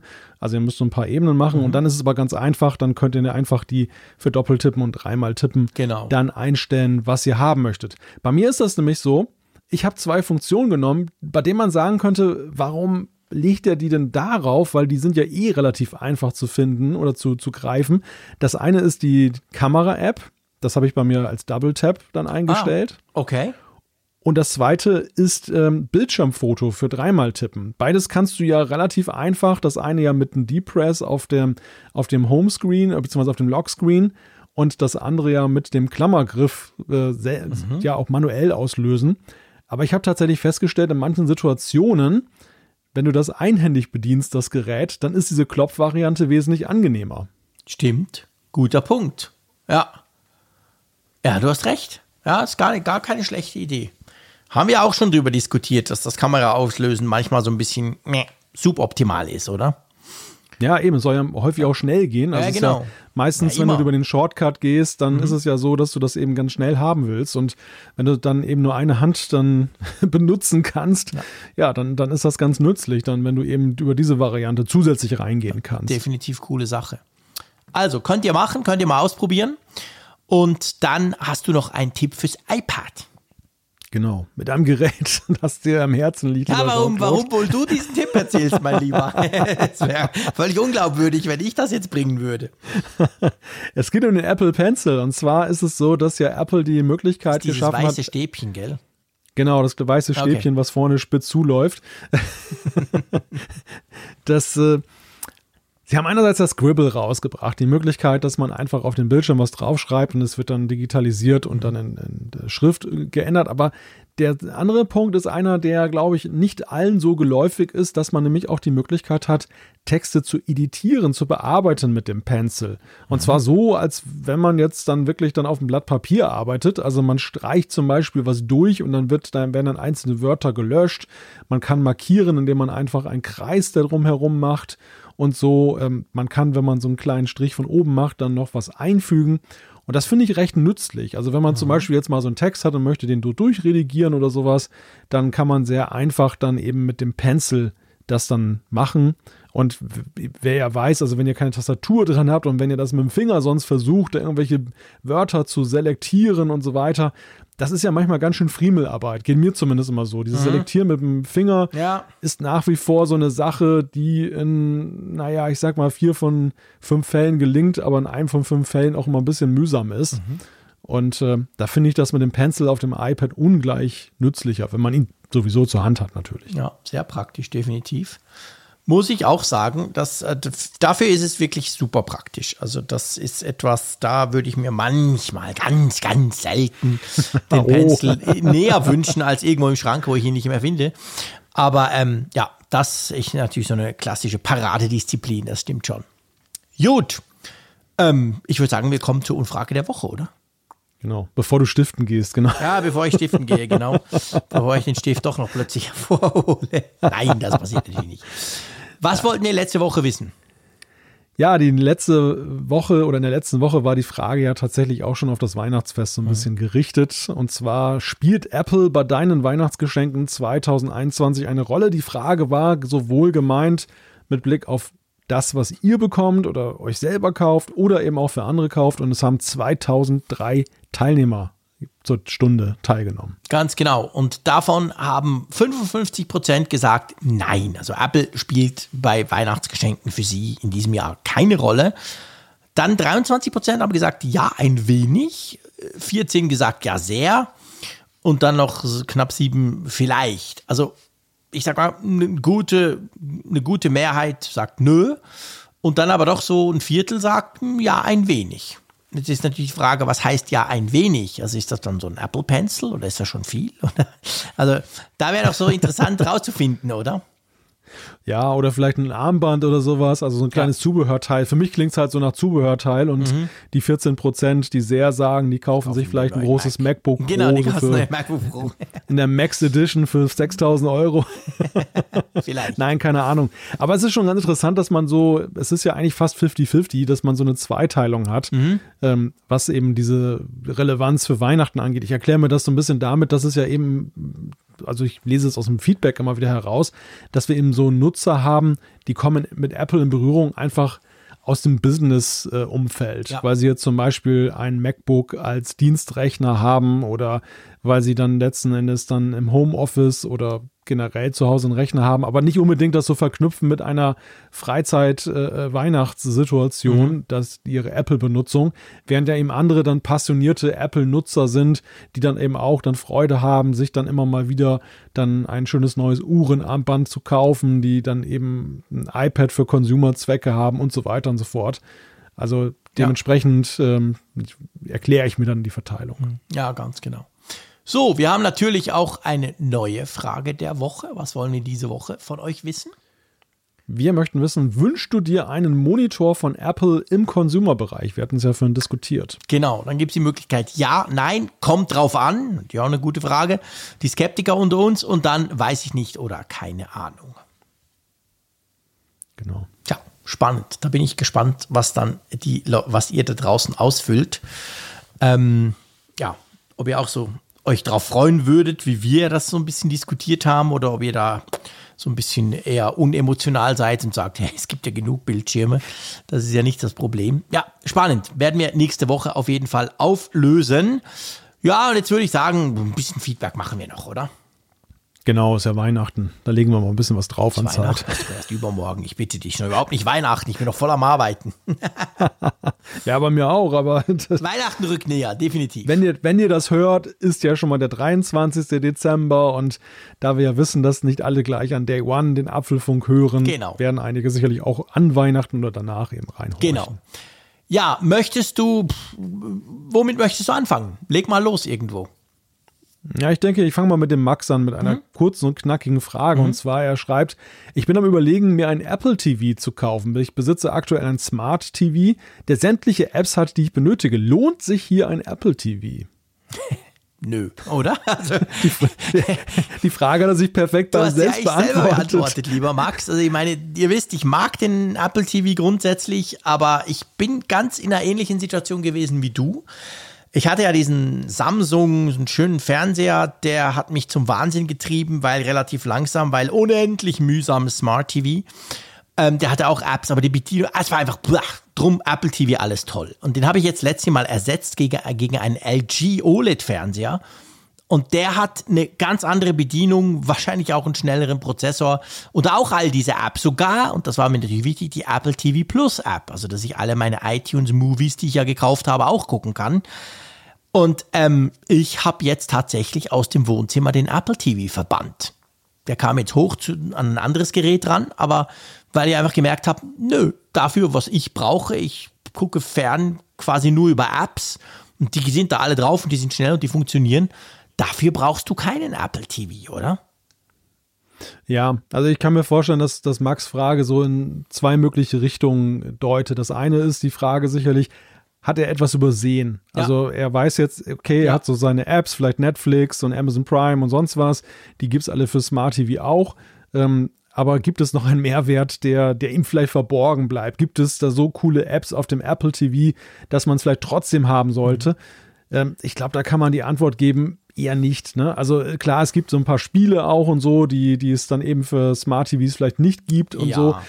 Aber trotzdem, die, der App Store, der seinerzeit ja beworben wurde als große Revolution auf dem Fernseher, der ist ja doch arg hinter äh, ja. seinen Möglichkeiten geblieben und es reduziert sich eigentlich auf das Angebot, vor allem was auch bei Smart TVs da ist. Ja, das ist genau der Punkt. Also dieses Apple Arcade kann man natürlich ins Feld führen. Die Apps müssen da ja auch auf dem Apple TV funktionieren. Aber ich habe es schon tausendmal gesagt im Apfelfunk. Also wenn du gamen willst, dann game richtig. Dann hol dir eine Nintendo Switch oder wenn es ganz crazy sein soll, eine PlayStation oder eine Xbox. Aber auf dem Apple TV, das ist ja mehr so ein bisschen, ich weiß gar nichts, was ich mit mir anfangen soll. Da kann ich mal ein Game spielen auf dem Apple TV. Das ist nicht wirklich brauchbar. Und der Rest, natürlich, der Apple TV kann eine HomeKit-Zentrale sein. Das ist auch ein Punkt. Wenn du natürlich HomeKit-Geräte hast, die du nutzen möchtest und so weiter, kann man das, dann ist der Apple TV da ganz toll. Kannst du von außen deine Lichter schalten und so weiter.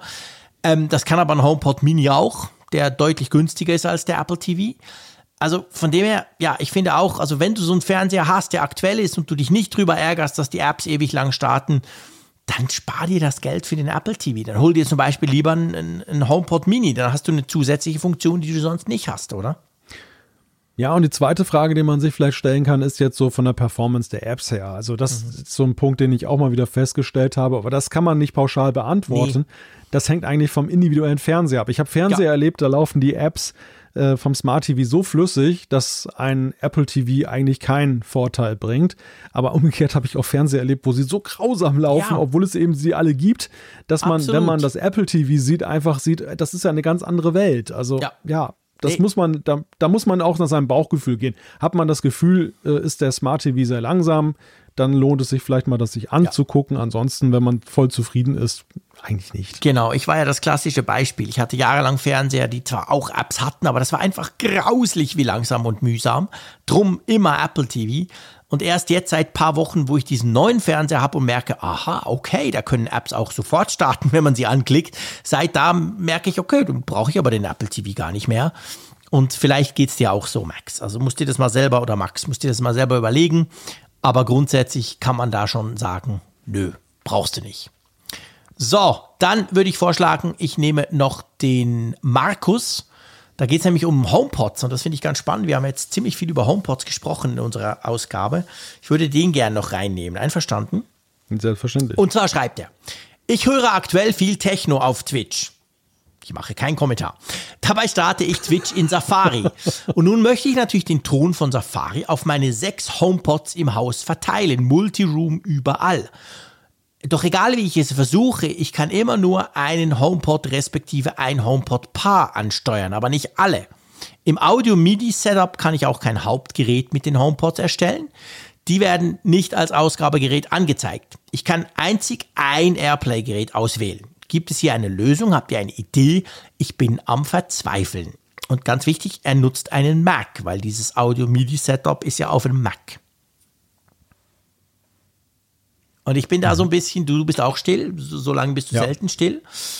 ähm, ähm, ich habe aus dem Bauch auch keine Lösung, weil mein Mac, ich habe so ein ähnliches Problem. Ich habe drei HomePods, vier HomePods und zwei sind ein paar, die sind bei mir hier im Büro und die nutze ich eigentlich auch den ganzen Tag und da geht es ja easy peasy. Beim Mac sagen, spiel dahin und dann zack. Aber wenn ich die anderen dazu nehmen will, geht das im Mac irgendwie nicht. Und ich habe mir so die Frage gestellt, ob denn das nicht auf einem iOS oder iPad geht. Also ob das auf dem iPhone nicht geht, da kann man doch mehrere auswählen. Weil die Frage, du sagst ja, du hörst Techno auf Twitch. Twitch gibt es ja auch auf dem iPhone zum Beispiel. Ob du es nicht dort probieren könntest. Aber ich bin nicht sicher, ich habe das selber noch nie ausprobiert, ehrlich gesagt. auf die Gefahren, dass ich mich in die Nesseln setze, aber ist das diese Multi-Airplay-Fähigkeit ähm, nicht etwas, was wir da auch mit Airplay 2 erst bekommen haben? Ja, doch schon, aber die haben ja alle Airplay 2 inzwischen, oder? Das hat der Mac, ja. das haben ja die, die HomePod selber auch. Ähm, von dem her müsste es eigentlich, ich, ich habe einfach das Gefühl, ich kann es jetzt ehrlich gesagt in der Nacht nicht testen, weil die Gefahr da ist, dass im Schlafzimmer vom Sohn dann der, der, der Dings losballert. Ja. Drum, ich, ich habe vorhin mal ein bisschen drin rumgeklickt und hatte so den Eindruck, das müsste doch eigentlich. Ja, vielleicht geht es eben auch nicht. Vielleicht bin ich eben auch zu verwöhnt von Sonos. Wenn du ein richtiges Soundsystem holen willst, hol dir doch Sonos. Da kann man das nämlich. Ähm, ja, nee, du hast natürlich schon sechs HomePods, das hilft dir gar nichts, Markus, ist mir schon klar. Ich weiß es nicht, aber ihr seht, das machen wir ja auch immer wieder. Wir geben Feedback auch gerne einfach weiter, weil wir eine riesige Community haben. Die sind viel cleverer als wir und die wissen das vielleicht. Drum da draußen, ihr Hörerinnen und Hörer, wenn ihr das wisst, schreibt uns. Der Markus ist am Verzweifeln. Vielleicht gibt es eine Lösung, vielleicht gibt es auch ein Tool. Ich weiß, es gibt so ein paar coole Audio-Tools auch auf dem Mac, die vielleicht mehr können als der Mac selber out of the box dann, falls ihr so eine Lösung habt, also für mehrere HomePods, nicht nur Stereopaare, sondern eben ganz viele, wenn man so ein ganzes Haus voll hat, dann schreibt uns das doch, dann würden wir das nämlich nochmal bringen und würden dieses Mysterium auflösen. Genau. So, ich würde sagen, das war's mit dem Apfelfunk 307. Ähm, ja, was sagt man am kurz vor Weihnachten? Eigentlich schöne Festtage, oder? Ja, so kurz davor ist es ja in der Tat schwierig, weil wir nicht wissen, wer genau. diesen Apfelfunk wann hört. Genau. Wenn du die, die so vollgefressen nach Weihnachten anhörst, dann willst du nicht ah, schöne Weihnachten ja. hören im Podcast. Also. Wir sagen einfach, schön wart ihr dabei. Es hat großen Spaß gemacht. Wir hören uns nächste Woche wieder, ganz wichtig. Und habt eine gute Zeit. Passt auf euch auf. Und ich sage wie immer, Tschüss aus Bern. Ich wünsche euch frohe Weihnachten gehabt zu haben, wollte ich gerade sagen. Mit ganz schiefem Deutsch. Nein, also genau, habt eine gute Zeit über Weihnachten. Wir hören uns, wie gesagt, zwischen den Jahren wieder. Nächste Woche machen wir, das kann man vielleicht an der Stelle schon verraten. Ich war da schon ein bisschen fleißig, habt ein bisschen zusammengetragen. Machen wir den großen Jahresrückblick. Oh, ja. Ähm, und schauen mal so ein bisschen, wie dieses Apple-Jahr gewesen ist. Ich muss sagen, so bei der Recherche habe ich schon gestaunt, so was da alles wieder dabei Krass, war. Und, und ja. ja, da haben wir, wir haben einiges zu besprechen, sagen wir es mal so, um so ein bisschen einen kleinen Cliffhanger zu bauen. Wir danken Athletic Greens für das Sponsoring dieser Folge. Denkt daran, falls euch das interessiert, auf unserer Website in den Show Notes findet ihr den Link. Und ja, bis nächste Woche, lieber Jean-Claude. Tschüss.